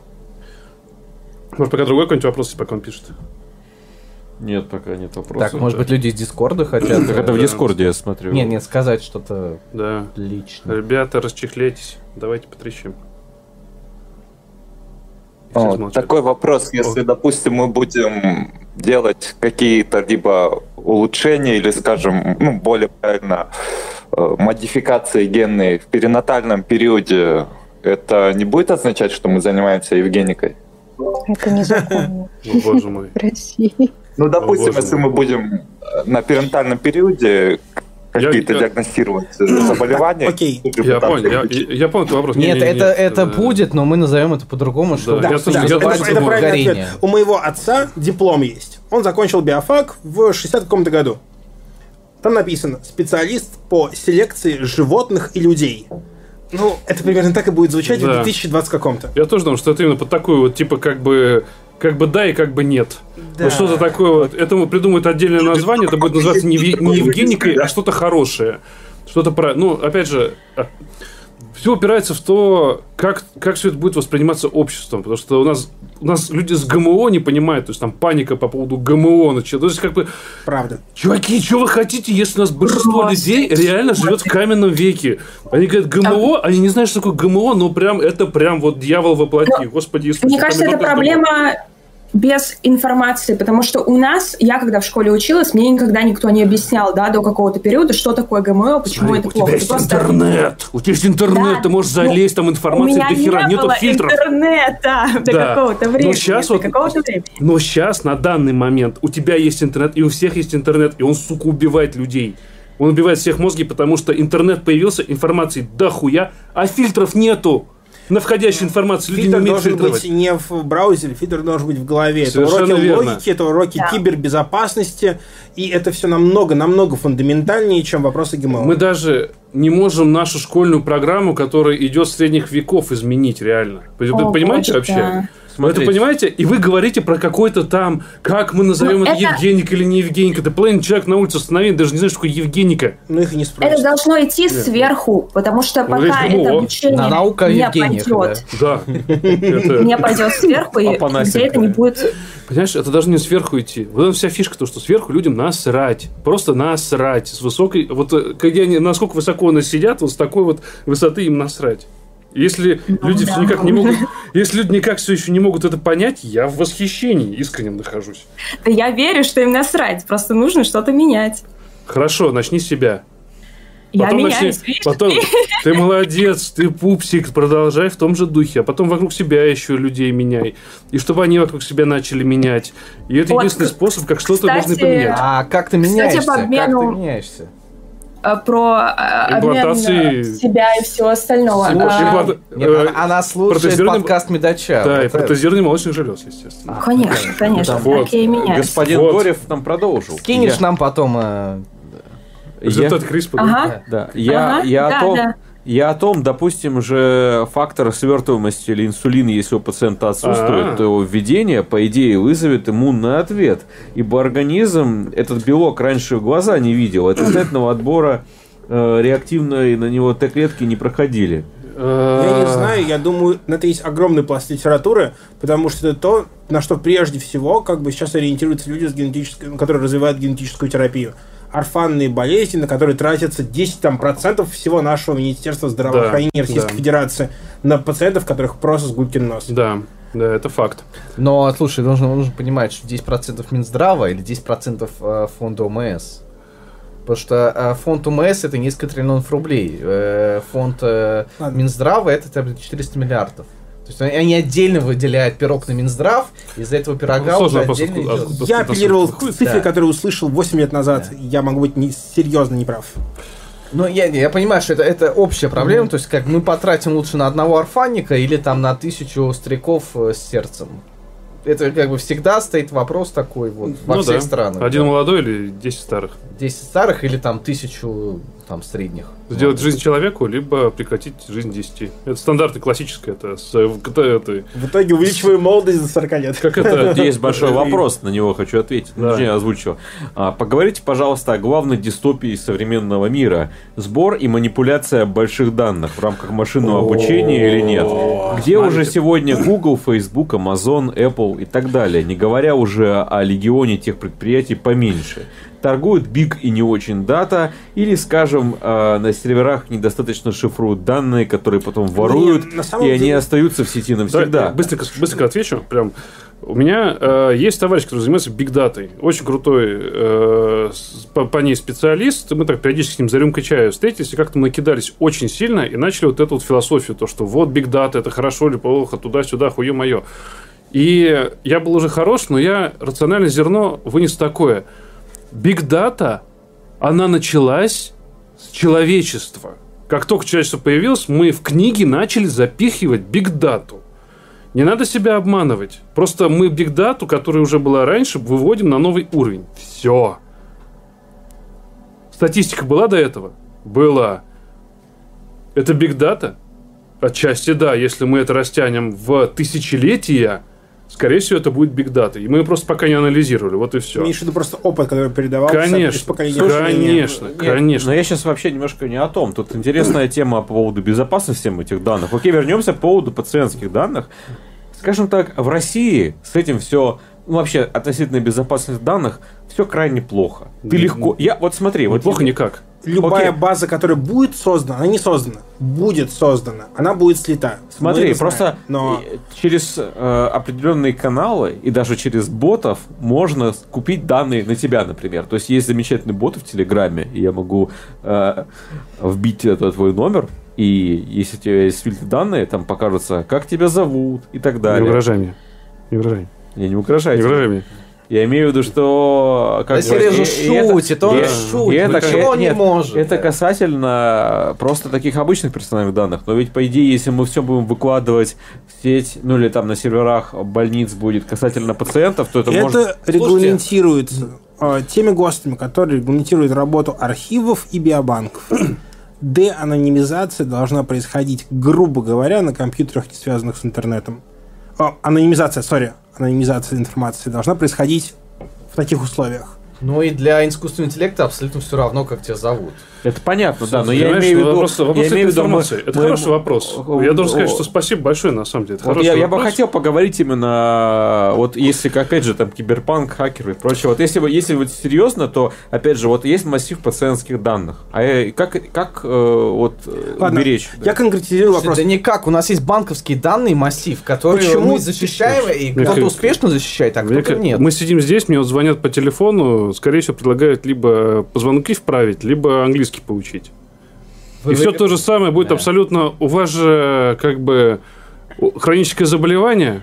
Откуда вы узнаете? А, чё- а черт его знает, откуда вы знаете. Ну, как бы никто не скажет. Ну да. Но мы приглашаем вас в центр полечить ваше Ну, хроническое как бы заболевание. Откуда мы знаем? да, Парам-парам-пам. смиритесь, что как бы о вашем сифилисе уже как бы все знают. Э, либо узнают, либо... Но Узнают, вопрос да. анонимности, ну, знаете, даже вопрос не пациентских данных. Людей деанонят и чмырят в интернетах на ежедневной основе. Это понятно, но мы сейчас говорим... Это, это- О пациентской patient confidenti- confidentiality. Ты это имеешь в виду? Да. Кон- кон- Конфиденциальность пациента. Здесь я согласен. Здесь должна быть база данных, которая должна быть анонимизирована здесь на месте, без И- выливки. да, И нас спасает огромная вещь. Почему ты не сможешь, никто, никто из слушателей не сможет, скорее всего, найти информацию о том, как я прошел последнюю диспансеризацию, грубо говоря, да? Просто потому, что 90% этой информации, она написана от руки и хранится где-то в бумажном В виде. архиве, да. Да, если оно, оно не будет оцифровано, если оно будет даже где-то оцифровано, оно будет формат валяться в картинках, которые не переводятся в текст, ну и врачебный почерк последний. Тут, Тут э, комментарий э, понравился. Э, никакой приватности не будет, но всем это будет безразлично. Э, Я сомневаюсь, что будет? В безразлично. году? Да. То есть, ну, Это не будет безразлично. Рано или поздно будут вытекать какие-то неприятные вещи. И, скорее всего, будут вытекать... э, Среднестатистическому человеку-то нафиг все не интересно, статистический человек. Интересны родные, близкие, друзья, соседи. Правда ведь? Вот этот вопрос. Интересны поп... люди популярные какие-то. Вот их информация будет не, ну подожди, интересна. представляешь, ты встретился с девушкой, думаешь завести отношения, можешь проверить ее историю, э, как, как она, как, как она посещала, посещала врачей. А там всплывает венеролог, еще кто-нибудь. Ну, то есть, А, представляешь, я как это такой- делается, я как сразу оцен- оценочное суждение. сразу. Ну, слушай, подожди, ну что, ты не проверяешь людей, с которыми ты планируешь отношения в ВКонтакте просто после там первой-второй встречи? Ты знаешь, у меня нет такой привычки. Прям серьезно. Ну ладно, я псих. Нет, нет, нет. Это вопрос, у тебя есть такая Просто привычка нет понимаешь, как бы привычки? вот сейчас ты просто пробиваешь э, какие-то может быть, данные человека, а через там некоторые минуты ты будешь проверять, а, если у нее какие-то симптомы и так далее. Да, то есть Ну, как бы не симптомы, это самое, ну, типа, заболели, болели, болели. Знакомство с чек-листом такой. Так, вопрос... Насморк. А, есть ли а, зловонно выделяемое из половых... э, э, это? Не-не-не, там другое. Там я имею в виду, это... э, Ты знаешь, это придет к такой гатаке, где люди будут... Вопрос, э, можем ли мы оказаться в ситуации, когда мы сможем увидеть информацию о здоровье другого человека, просто направив сообщение в бот? Как мы можем увидеть, кто летел с Навальным или... Да, да, я про это. Знаешь, А, а, я думаю, что это коммерциализируется. Гипотетически мы можем. Но мне кажется, этот процесс будет сопряжен с тем, что люди будут уходить в ДМС, в частные больницы, и все на это будут реагировать. Потому что если ты идешь в на диспансеризацию к врачу в государственное учреждение, и зная, что эти данные могут прочесть другой человек, ну ты ничего врачу своему там не скажешь. Пройдешь его, как ты обычно проходишь. Э, Нет жалоб, нету, пожалуйста, следующего врача. Ну, в принципе, наверное, да. Типа, все, чистый листочек, все хорошо, вообще здоров. И... Да, я, я не исключаю, что это произойдет, но пока всему препятствует то, что все на бумаге. Ну, То есть очень ту- много ту- на бумаге. тупо, блин, э, киберпанк упирается в су- в суровую реальность, когда все на бумаге. Р- В российский киберпанк. Ну да, кстати, в Германии такой проблемы нету. По крайней мере, она не всплывает. И никто об этом никогда не говорит. И до сегодняшнего дня я об этом даже не задумывалась, пока вы, ребята, это не подняли. Ну, ты, понимаешь, смотри, вот, Вы допустим, просто наивные. мне, вот как человек, который как терапевт сидит на приеме, допустим, мне было бы удобно, если, допустим, человек из одной клиники приходит ко мне, и я вместо того, чтобы как дурак, как попка дурак спрашивать его, а здесь аллергия, а есть хронические заболевания, а какие препараты на постоянной основе, а какие оперативные вмешательства у вас было, я просто открываю и читаю это, и все. И тут же получаю информацию до того, как он заходит ко мне в кабинет. А я придумал сейчас, короче, такой сценарий для дешевого детектива. Короче, убийца узнает о том, что у пациента есть аллергия, и на что-то подсовывает и вызывает анафилактический шок, чтобы никто не догадался из слитых данных. Не просто так вся эта информация Сережа вошел в является режим придумывания Да. э, entertainment а. Да. Теперь надо это в Black Mirror запихнуть, мне кажется. Ну вот это и есть Black В Mirror. прош- в прошлый раз мы придумали одну компьютерную игру после э, стрима. Да, это было. Я думаю, я думаю, что ее надо реализовать. Реализуем обязательно, да. Так, давайте еще вопросы, ребята. там Надеюсь, много- мы как-то это обсудили, ответили. Достаточно, недостаточно, или может какие-то, какая-то конкретика должна, ну, как бы, вас интересует какая-то конкретика? А вот написано, повторяй, а, это, ага, человек, который задал вопрос, повторяй часть вопроса, которые не договорили, а, но мне интересно тоже мнение услышать. Как сейчас взламывают приборы в интернете вещей, взламывают Алисы, и, а, типа Алексы, чтобы прослушать и сталкерить людей, или взламывают пожарную систему и, допустим, не выпускают из дома, пока не заплатят мошеннику. Представьте, с такой с умными электродами в ЦНС, подключенными к интернету. Кстати, я, за- я Это- добавлю... это я за- серьезная проблема. Я, я скажу вот Серьезно, такое. Несколько раз хакеры взламывали больницу и говорили, мы сейчас отключим ИВЛ, если вы нам не заплатите. И заплатили. Это было не у нас. С электрокардиостимуляторами такая тема есть, которые по Bluetooth. То есть есть же сейчас электрокардиостимуляторы, которые с э, внешним выводом ритма. Кино это постоянно эксплуатируется, кстати. Да, и это, это реальный все случай. лучше с блютуза в клинике. Подожди, я было, представил, короче, я играл, просто помню, Watch Dogs. А, да, вот это ну что сказать. Ну да, ну так вот, ты там такой открываешь приложение, смотришь, а, кардиостимулятор чмок. Это тот самый биотерроризм, о котором говорил Билл Гейтс. Я просто О, не щас. понял. А, там написано комментарии. Помните историю, когда нашли уязвимость в электронном поясе верности для полных органов? Да, была тема. А что за история, погодите? Ну, короче, была хрень, типа, как ну, типа, цифровой пояс верности, да? Потому что ты код вводишь, ты знаешь код, и тогда Да, и кто-то взломал. Да, Вообще, как, кем надо быть, чтобы такое носить? Как бы, это отдельный вопрос, как бы, Слушай, хороший. мне кажется, медача выше этих вопросов. Мы уходим в странный киберпанк, дам- дамы и господа. Давайте мы вернемся обратно. Там люди сейчас пишут еще в комментарии сейчас, ага. Так, вот Дорев дополнит, так, и вопрос, который, это тот, который про инсулин и прочее, и вопрос, который задавал, на самом деле, не только про ГМ, это и про заместительную терапию. Вот у нас есть пациентка, получающая Cerazime. Пока все хорошо, но рано или поздно может начаться иммунответ, хотя бы... Как... Чё она получает? Господи, простите, это что пиво. Что получается еще раз? А, И вопрос, который я задавал на самом деле не только про генную модификацию, это и про заместительную терапию. Вот у нас есть пациентка, получающая серезим. А, Пока все хорошо, но рано или Что поздно... а, Серезайм какой-то, ну что-то с энзимом связано. Так, а, но рано или поздно может начаться иммунный ответ. Хотя это как бы абсолютно нормальный человеческий белок. Слушайте, вот сейчас вот... А, имиглуцерейс? Срезаем энзимы метаболические. Сейчас вот был такой глю- киберпанк, да. а, сейчас три человека, которые слушали, пока Чумной читает, полезли в интернет э, гуглить, что такое серезим. Вот это Слушай, вот прям... Это, интересно это охуенно. это, это киберпанк. Ну, слушай, ну это реально. вот я, я взял за 2 секунды нашел его. Вот в Медскейпе прям раз, херак сразу. Серезин, имглю, имглюцераза. Могу писать фармакология, туда-сюда. Да, Аналог бета-глюкоцеребросидазы, лизосомальный энзим, заместительно туда-сюда, гидролиз э, глюкосеребросидида. Это при болезни, Господи Иисусе, как его зовут, Гаучера. Правильно ведь? А, наверное. ну конечно, Гаучер. Кашер. Да, Гаучер. Гаучер, Да, Гаучер, значит. Конечно. Так, там, ага, еще куча Вообще людей с- печатает, так, ага. Сложный вопрос. Прям вот я, например, не имею на него ответа. Потому что в норме, ну как бы мы, по, по логике этого вопроса, любую новую вещь, которую ты берешь в рот, она должна вызывать иммунный ответ. Она всасывает. Ну, так же не происходит. Но это не происходит, потому что у нас есть какой-то, опять же, на уровне ДНК генетический опыт о том, что как бы, ну окей, там э, сложные вещи, они э, рас, рассыпаются до более простых вещей, да, которые организму понятны. Так, так, так, интересно. Гашер, Гаше, да. А, так вот, комментарий еще от Бужума.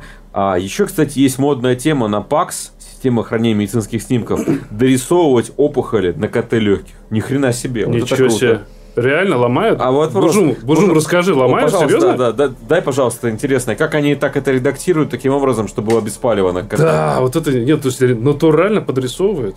Ой, я ебу. А так нахера? Там... Нахера, главное, что всегда Нет, ну- можно э, любую находку на чем угодно интерпретировать как Хорошо, ну понимаешь, тут ломают, написал, ломает. Слушай, пожалуйста, ломают. расскажи, Ох, как это работает, себе. пожалуйста. Слушай, это же жопа. Ну, ПАКС как бы это очень большая контора, которая, ну, это прям большое облако. Там куча всего. Просто генеративная нейросеть вставляет опухоль. Ну, вот, вот оно киберпанк, ну, Звучит непросто, это, конечно, на самом деле. Но, блин, я даже не знаю. Ну, то есть это, это круто, в самом плохом смысле, какой можно придумать слово круто. Нет, а главное зачем? Нет, ну смотри, допустим, О, приходит я, чувак, я, директор фирмы, подожди, да? Сбросили, сбросили статью кибербезопасной, ну, вызовы кибербезопасности для ПАКС и медицинского имиджинга. Когда это совсем недавно. You're welcome. Да, спасибо, вау, спасибо. слушай, это слушай, прямо интересно. Скинешь, да, я бы, я да, я, я увидел. Это да, пр- прям да, прям так. Первая атака, э, импорт да, данных пациентов из хранилища медиа, содержащих вирус там и прочее. Тут прямо описано. Вторая атака. Атакеры хак хакнули а, гос, э, э, цифровую сеть это госпиталя и так далее. Жесть. Слушай, да, но он длинный, там читать, э, ну, ну интересно очень, очень, потому что он очень вопрос. Слушай, спасибо тебе большое. Очень обязательно здорово, здорово, здорово. Обязательно почитаем. Вот, кстати, вот мы пришли к такому. Да, вот, да. вот, взлом больниц там. Вот реальный пример киберпанка. Прям вот в прямом смысле этого слова. Это и развитие информационных технологий, да, и, и вот, хак, э, буржум, и реализация. Буржум, и мы обязательно все это сбросим э, мы, мы в комментарии к этому посту и прочее стриму мы обязательно сбросим подборочку всех статей, все, все, что мы проговорили. Спасибо большое. Так, вот. Тоже Бужум сбросил там, э, как хакеры могут манипулировать сканами рака. Ага. Очень интересно. Вопрос, конечно, кому это... Во-первых, интересно, кому это выгодно. Слушай, ну, это есть... очень просто делается. Приходит чувак какой-нибудь большой корпорации, ему берут, ставят рак. Все это разлетается. Это фиктивный рак. Акции падают у компании, потому что директор скоро помрет. Все. Вот тебе, пожалуйста, политический мотив. Ну, ты загнул, конечно. Это самое простое, что я, у меня в голове крутится, например. Так это можно делать было делать и без этого, а никто не, не ну, делает. Тут, ну, тут, понимаешь, тут... Э, ну, ты можешь в желтой прессе написать, и всем будет похер. А тут у тебя снимочки, тут у тебя все вылетает. То же самое. Ты взломал а, систему передачи сообщений внутри больницы, и что? Э, патолог, патолог написал рак, а патолог скажет, там Слушай, я придумал еще, короче, ну... смотри, взламываешь э, систему больницы ну, и как бы, как бы взламываешь МИС, меняешь назначение, чтобы у человека назначили препарат противопоказанный, и он умирает. Господи, слушай, что у тебя система?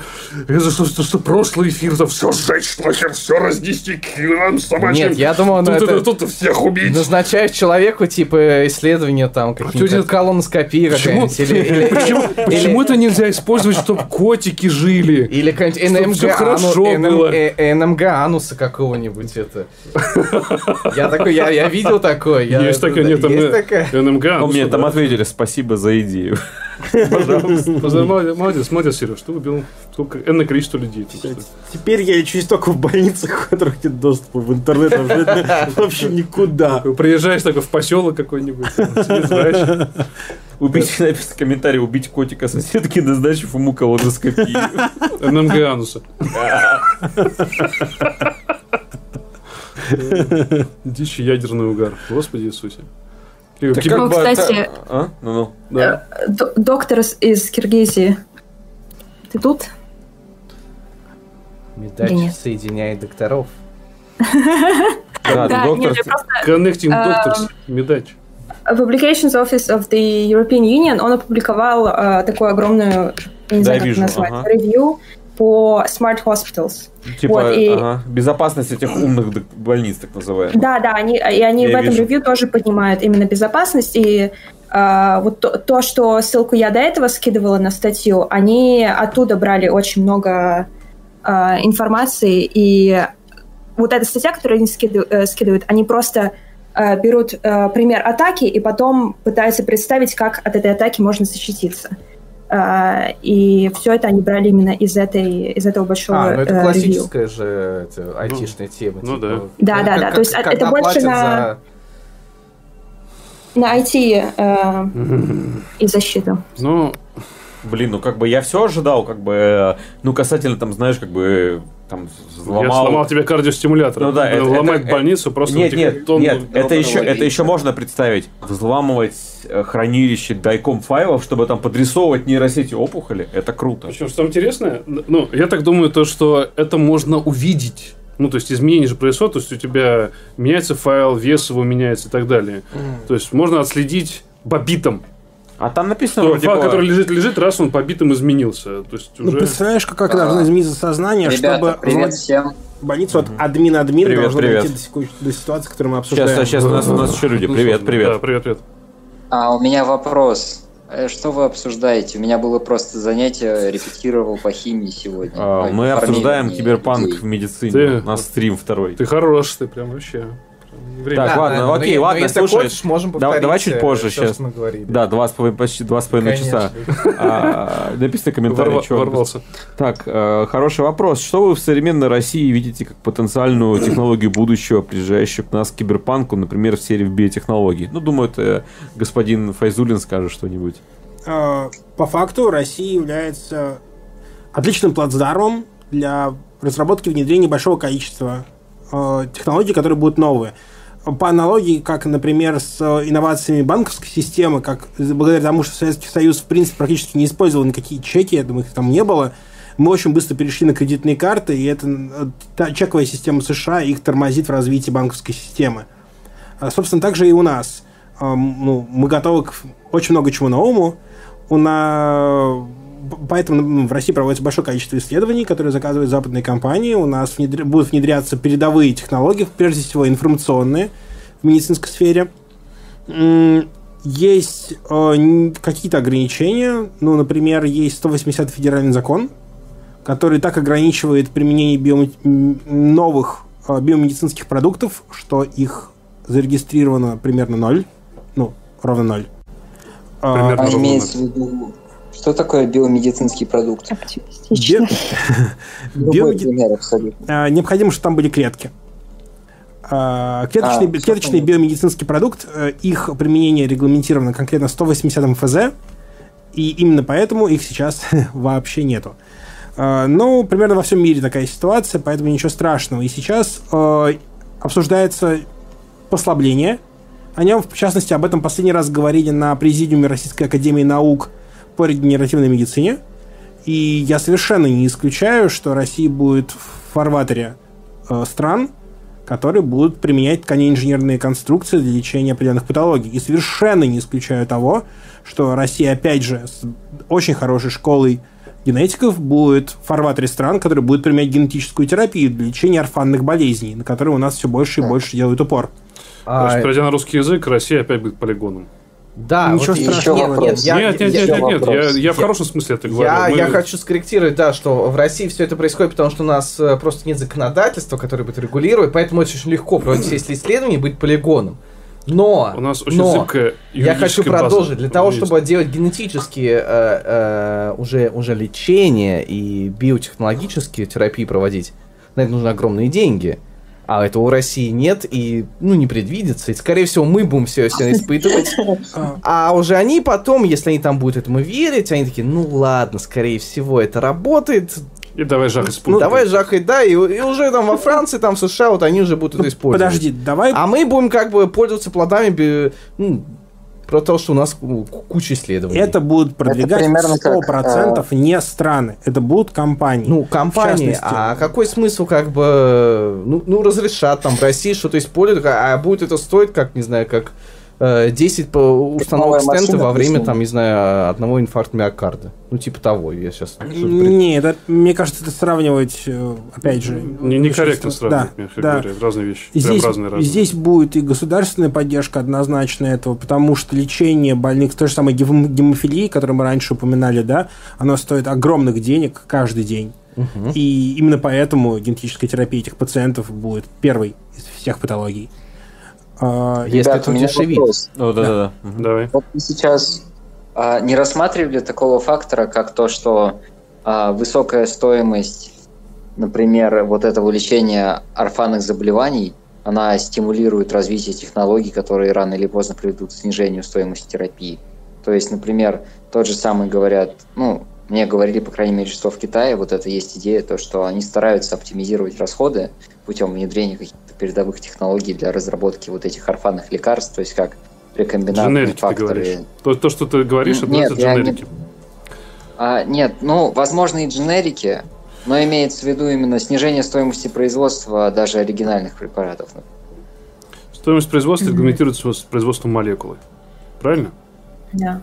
Ну и да, все. Есть, как бы, у тебя есть компания, которая процесса. придумала молекулу, она на это затратила Смотри, миллиарды долларов. Еще, Им надо отбить эти миллиарды долларов. Они отбивают, дальше появляются дженерики, поэтому ты можешь купить. Смотри, в чем фишка, как бы, особенно э, стоимость, например, э, условно говоря, разработать э, препарат для орфанного заболевания или для, так сказать, достаточно 10-20 раз... миллиардов баксов? Нет, нет, нет, не в этом дело.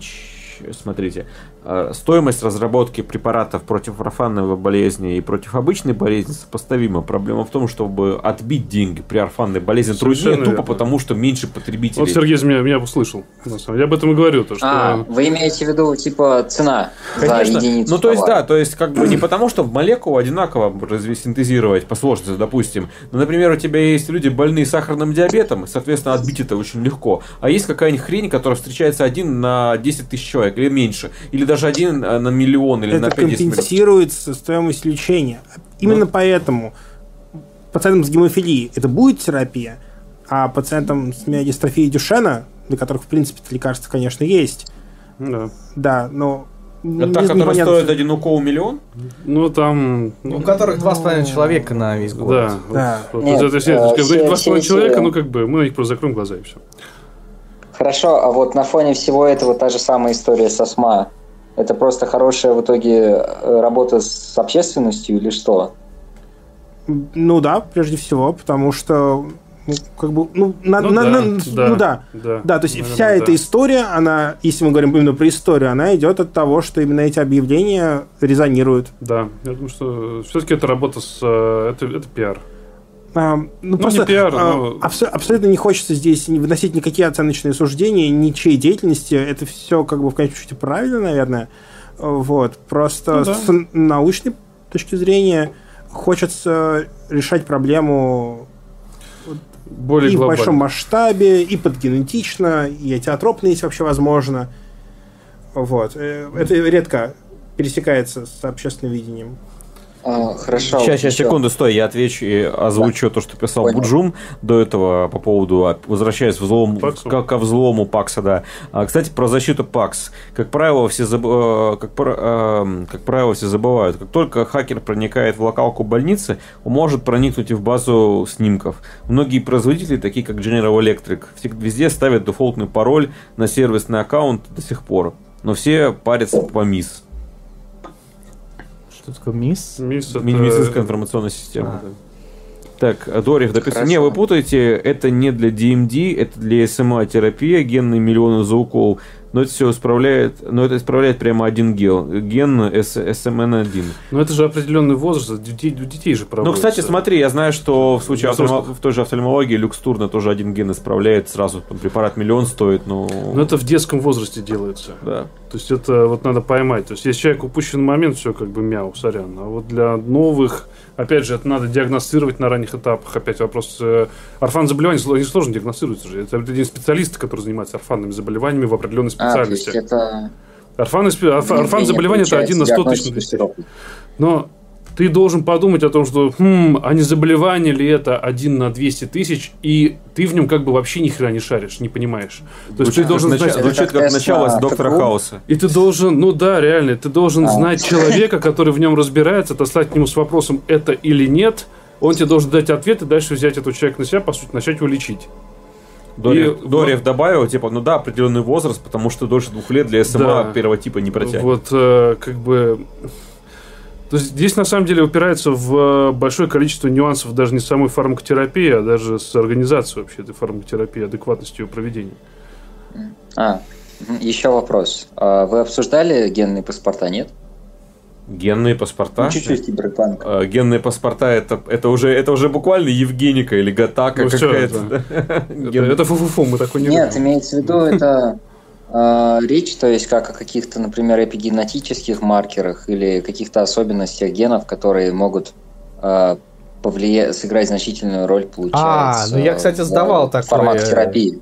э, генетические тесты, и, типа, мне показал, что какие у меня есть э, повышенные риски заболеваний. Ой, это, ну это все... У меня, только... я у именно Это такая такая вот животная. Господи, это ты приходишь в генетику, и у вас есть 10% шанс, что у вас будет там герб. Да, да, да. да. Отлично, Вот хорошо. типа. Что мне с этой информацией делать, доктор? Я не знаю, А, идите нет, в жопу. Ну реально, не это про выглядит Нет, так. нет, нет, там есть хорошая тема, что, например, резистентность к аспирину Я еще про что-то. У меня резистентность к каким-то опиоидам или еще что-то Опиоидным такое. рецептором, да, понимаешь, опять же, э, есть гены, и то, что у тебя есть наличие гена, не означает, что у тебя есть резистентность. Нет, не значит, но мой доктор, Вот. который будет давать мне опиоиды в будущем, если он будет об этом знать, Уже план. Да, он ага. такой типа, Ты а, такой- не работает, Ты блин. такой, А понятно, почему барыги будешь говорить, который тебе героин будет водить, да? Такой, типа, вы знаете, у меня тут, да, э, да. Эй, док, да. Там это самое. А он тебе говорит, ну слушай, это модифицированный опиоид, он обходит твой ген. А, на Буджум добавил, на пациентов с, парок- э, с пароксимальной ночной гемоглобинурией Россия тратит миллионов 30 ежегодно на каждого пациента. О, господи. Серьезно? Кстати, тоже по поводу, там ты сказал, типа, про барык и прочее, такой еще киберпанк. В 2015 году была еще публикация, что дрожжи а, научились э, морфин... Про героин или Да, про да, Да, морфин? морфин вырабатывать. Так вот, насколько я знаю, даже уже кто-то так бар- барыжил э, нехорошими вещами, когда... Осуждаем. Да, Да, мы осуждаем, медач- мы медач осуждаем. против наркотиков. Против нет, так вот, просто э, вот вам настоящий киберпанк, когда будет вот эти товарищи выращивать просто нехорошие вещества при помощи э, модифицированных дрожжей или бактерий, которые будут этих производить. Это даже не киберпанк, это... Ну, Это уже не киберпанк, это, уже типа черти- welcome чер- to, чер- черти что. Ну, to Russia. our days, я считаю. да нет, почему черти что, это реальность. технология. Это реальность. Киберкрокодил, Ну да, если да. можно инсулин выработать, почему Что, нельзя что- что мешает тебе заставить, а, ребят, и мы сейчас не пропагандируем, но на секунду, с научной точки зрения, представьте, если вы CRISPR подправите дрожжи, что они будут вам синтезировать ТГК, например. Главное, чтобы и не вам было не-. По тонкому льду ходишь. Мало того, и Очень вам, по тонкому льду. вам нужно будет Там просто, товарищ майор снизу. просто Прям подкармливать эти- прям ручки уже потирает такой. Ой, Сереженька, что там ТГК говоришь? Бесшумно, Смотрите, без большого вот почему- количества... Ладно, все. Да, приходишь домой, а там, тебя, Почему ну, вы там сразу же маски шоу у заходите тебя. просить из чего-то запрещенного? Почему почему- бы, например, скажем, не модифицировать дрожжи под немесулит? А Так уже что- делают. Уже нет, нет. На самом деле сейчас на Медаче даже была статья, типа там э, фабрики лекарств будущего. Давно еще мы перевод делали о том, что э, вот именно биотехнологически измененные дрожжи, это они позволят дешевле продуцировать лекарства. То есть, опять же, если мы не говорим про плохие вещества, хорошие вещества тоже можно ими производить. Да какая Это- ничего плохого нету. Окей, Хорошо. ладно, я говорю, А, это, вот, что это просто инструмент, который позволит это делать быстро. То есть э, у вас, у вас, Быстро, э, четко у себя дома. у вас, ну то есть дрожжи, по сути, ну как бы все или бактерии, маленький миниатюрный завод у вас есть, ну как бы м- одна клетка это уже завод. Да, за- засыпав тесто себе. Да, и- да, такой, Как чайный гриб, Смотрите. как чайный в гриб. поварской шапочке такой, ох, прибалдеем, А, пятница вечер. смотрите, а, организмы типа бактерий в качестве флешек. Ох, господи. А, я, я знаю, я слышал. Дорев Я пишет, когда Паша, Дорев, который я- давно еще был в тусовке настоящих биохакеров, которые именно вот DIY, био и прочее. Да вы зае этими б дрожжами, те умники, эдак весь имидж биотеха свой т- т- таким раком испортили, гады.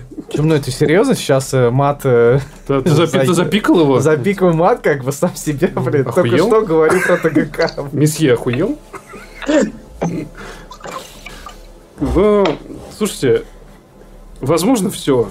Да. Вот, вот э, на самом деле, сейчас ты открываешь какие-нибудь новостные сайты, либо ты открываешь какой-нибудь тот же самый подмет просто в хронике или там... Дорев Жама пишет, я или- сам, я, я сам запикал, он там без мата. Я сам без А, о, какой приличный человек. Это Дай бог здоровья. А, А, Сегодня ты говоришь о биотехе, а завтра пшеница на твоем поле синтезирует варфарин сама. Зачем тебе пшеница, дрожжи или бактерии проще будет? Серьезно, для этих всех вещей. Мало того, сейчас Но, именно а если, говорить, если антикоагулянтов говорить о именно абсолютно кушаешь, я говорю именно об абсолютно серьезных вещах, что э, в этом и в- в этом в- ничего дебильного нет. форм- форме современной Серьезно. идею о том, чтобы использовать биореакторы с э, модифицированными там бактериями дрожжами, это вполне себе уже внедряется. И это правда. И это не чушь. Вот на самом Но деле, это мне, мне было бы, удивительно. может, Комментарии, пороге? а, хороший план с варфарином, фиг его кто на поле погрызет. Кстати говоря, с бактериями есть проблема, что а, одно дело, когда они у тебя типа на чашке Петри, там как, как сапрофиты там да. обитают. А другое дело, если бактерии, вырабатывающие варфарин, последуют у тебя на коже, ты просто умрешь от э, кровотечения. Ты даже не потому- знаешь об этом. Да, Тебе не нужны... что- Нет, ты не понял. Тебе бактерии вырабатывают варфарин в биореакторе э, на фармзаводе. Да. Это, это просто удешевляет Нет, ну, производство. Нет, но мы сейчас говорим, а если домашнее производство, то тут это, же, понимаешь, Слушай, какой идиот будет дома э, варфарин делать? Слушай, биохакер. А, ну ладно. Ну, Сейчас блядь, ковид, сейчас ковид опасно, на Да. тромбы, тромбы, ахтунг, ахтунг, и давай. Бабки свои сэкономить, деньги на продакцию какую-нибудь. И... Я думаю, на гидре будет там бактерии, продуцирующие варфарин. А, потом, а потом будет пандемия, представьте, пандемия варфарин продуцирующих Да, бактерий. да. она будет нас убивать, мы будем там э, какие-нибудь антагонисты, бактерии-антагонисты как- придумывать. Какую-то аниме-картинку с дрожжами ест, написано и прочее, и куча иероглифов. Я не умею читать по-японски, но вот у нас киберпанк уже Япония пришла. Есть! Атака титанов. А, А, я, я не смотрел атаку титанов, да. Ну и не надо, я не буду тут А, там, там еще дальше комментарий, как бы вста- вставили венериную мухоловку, и подпись круто, если пшеничка сама на плевок охотилась. Кусть, да. О, боженьки.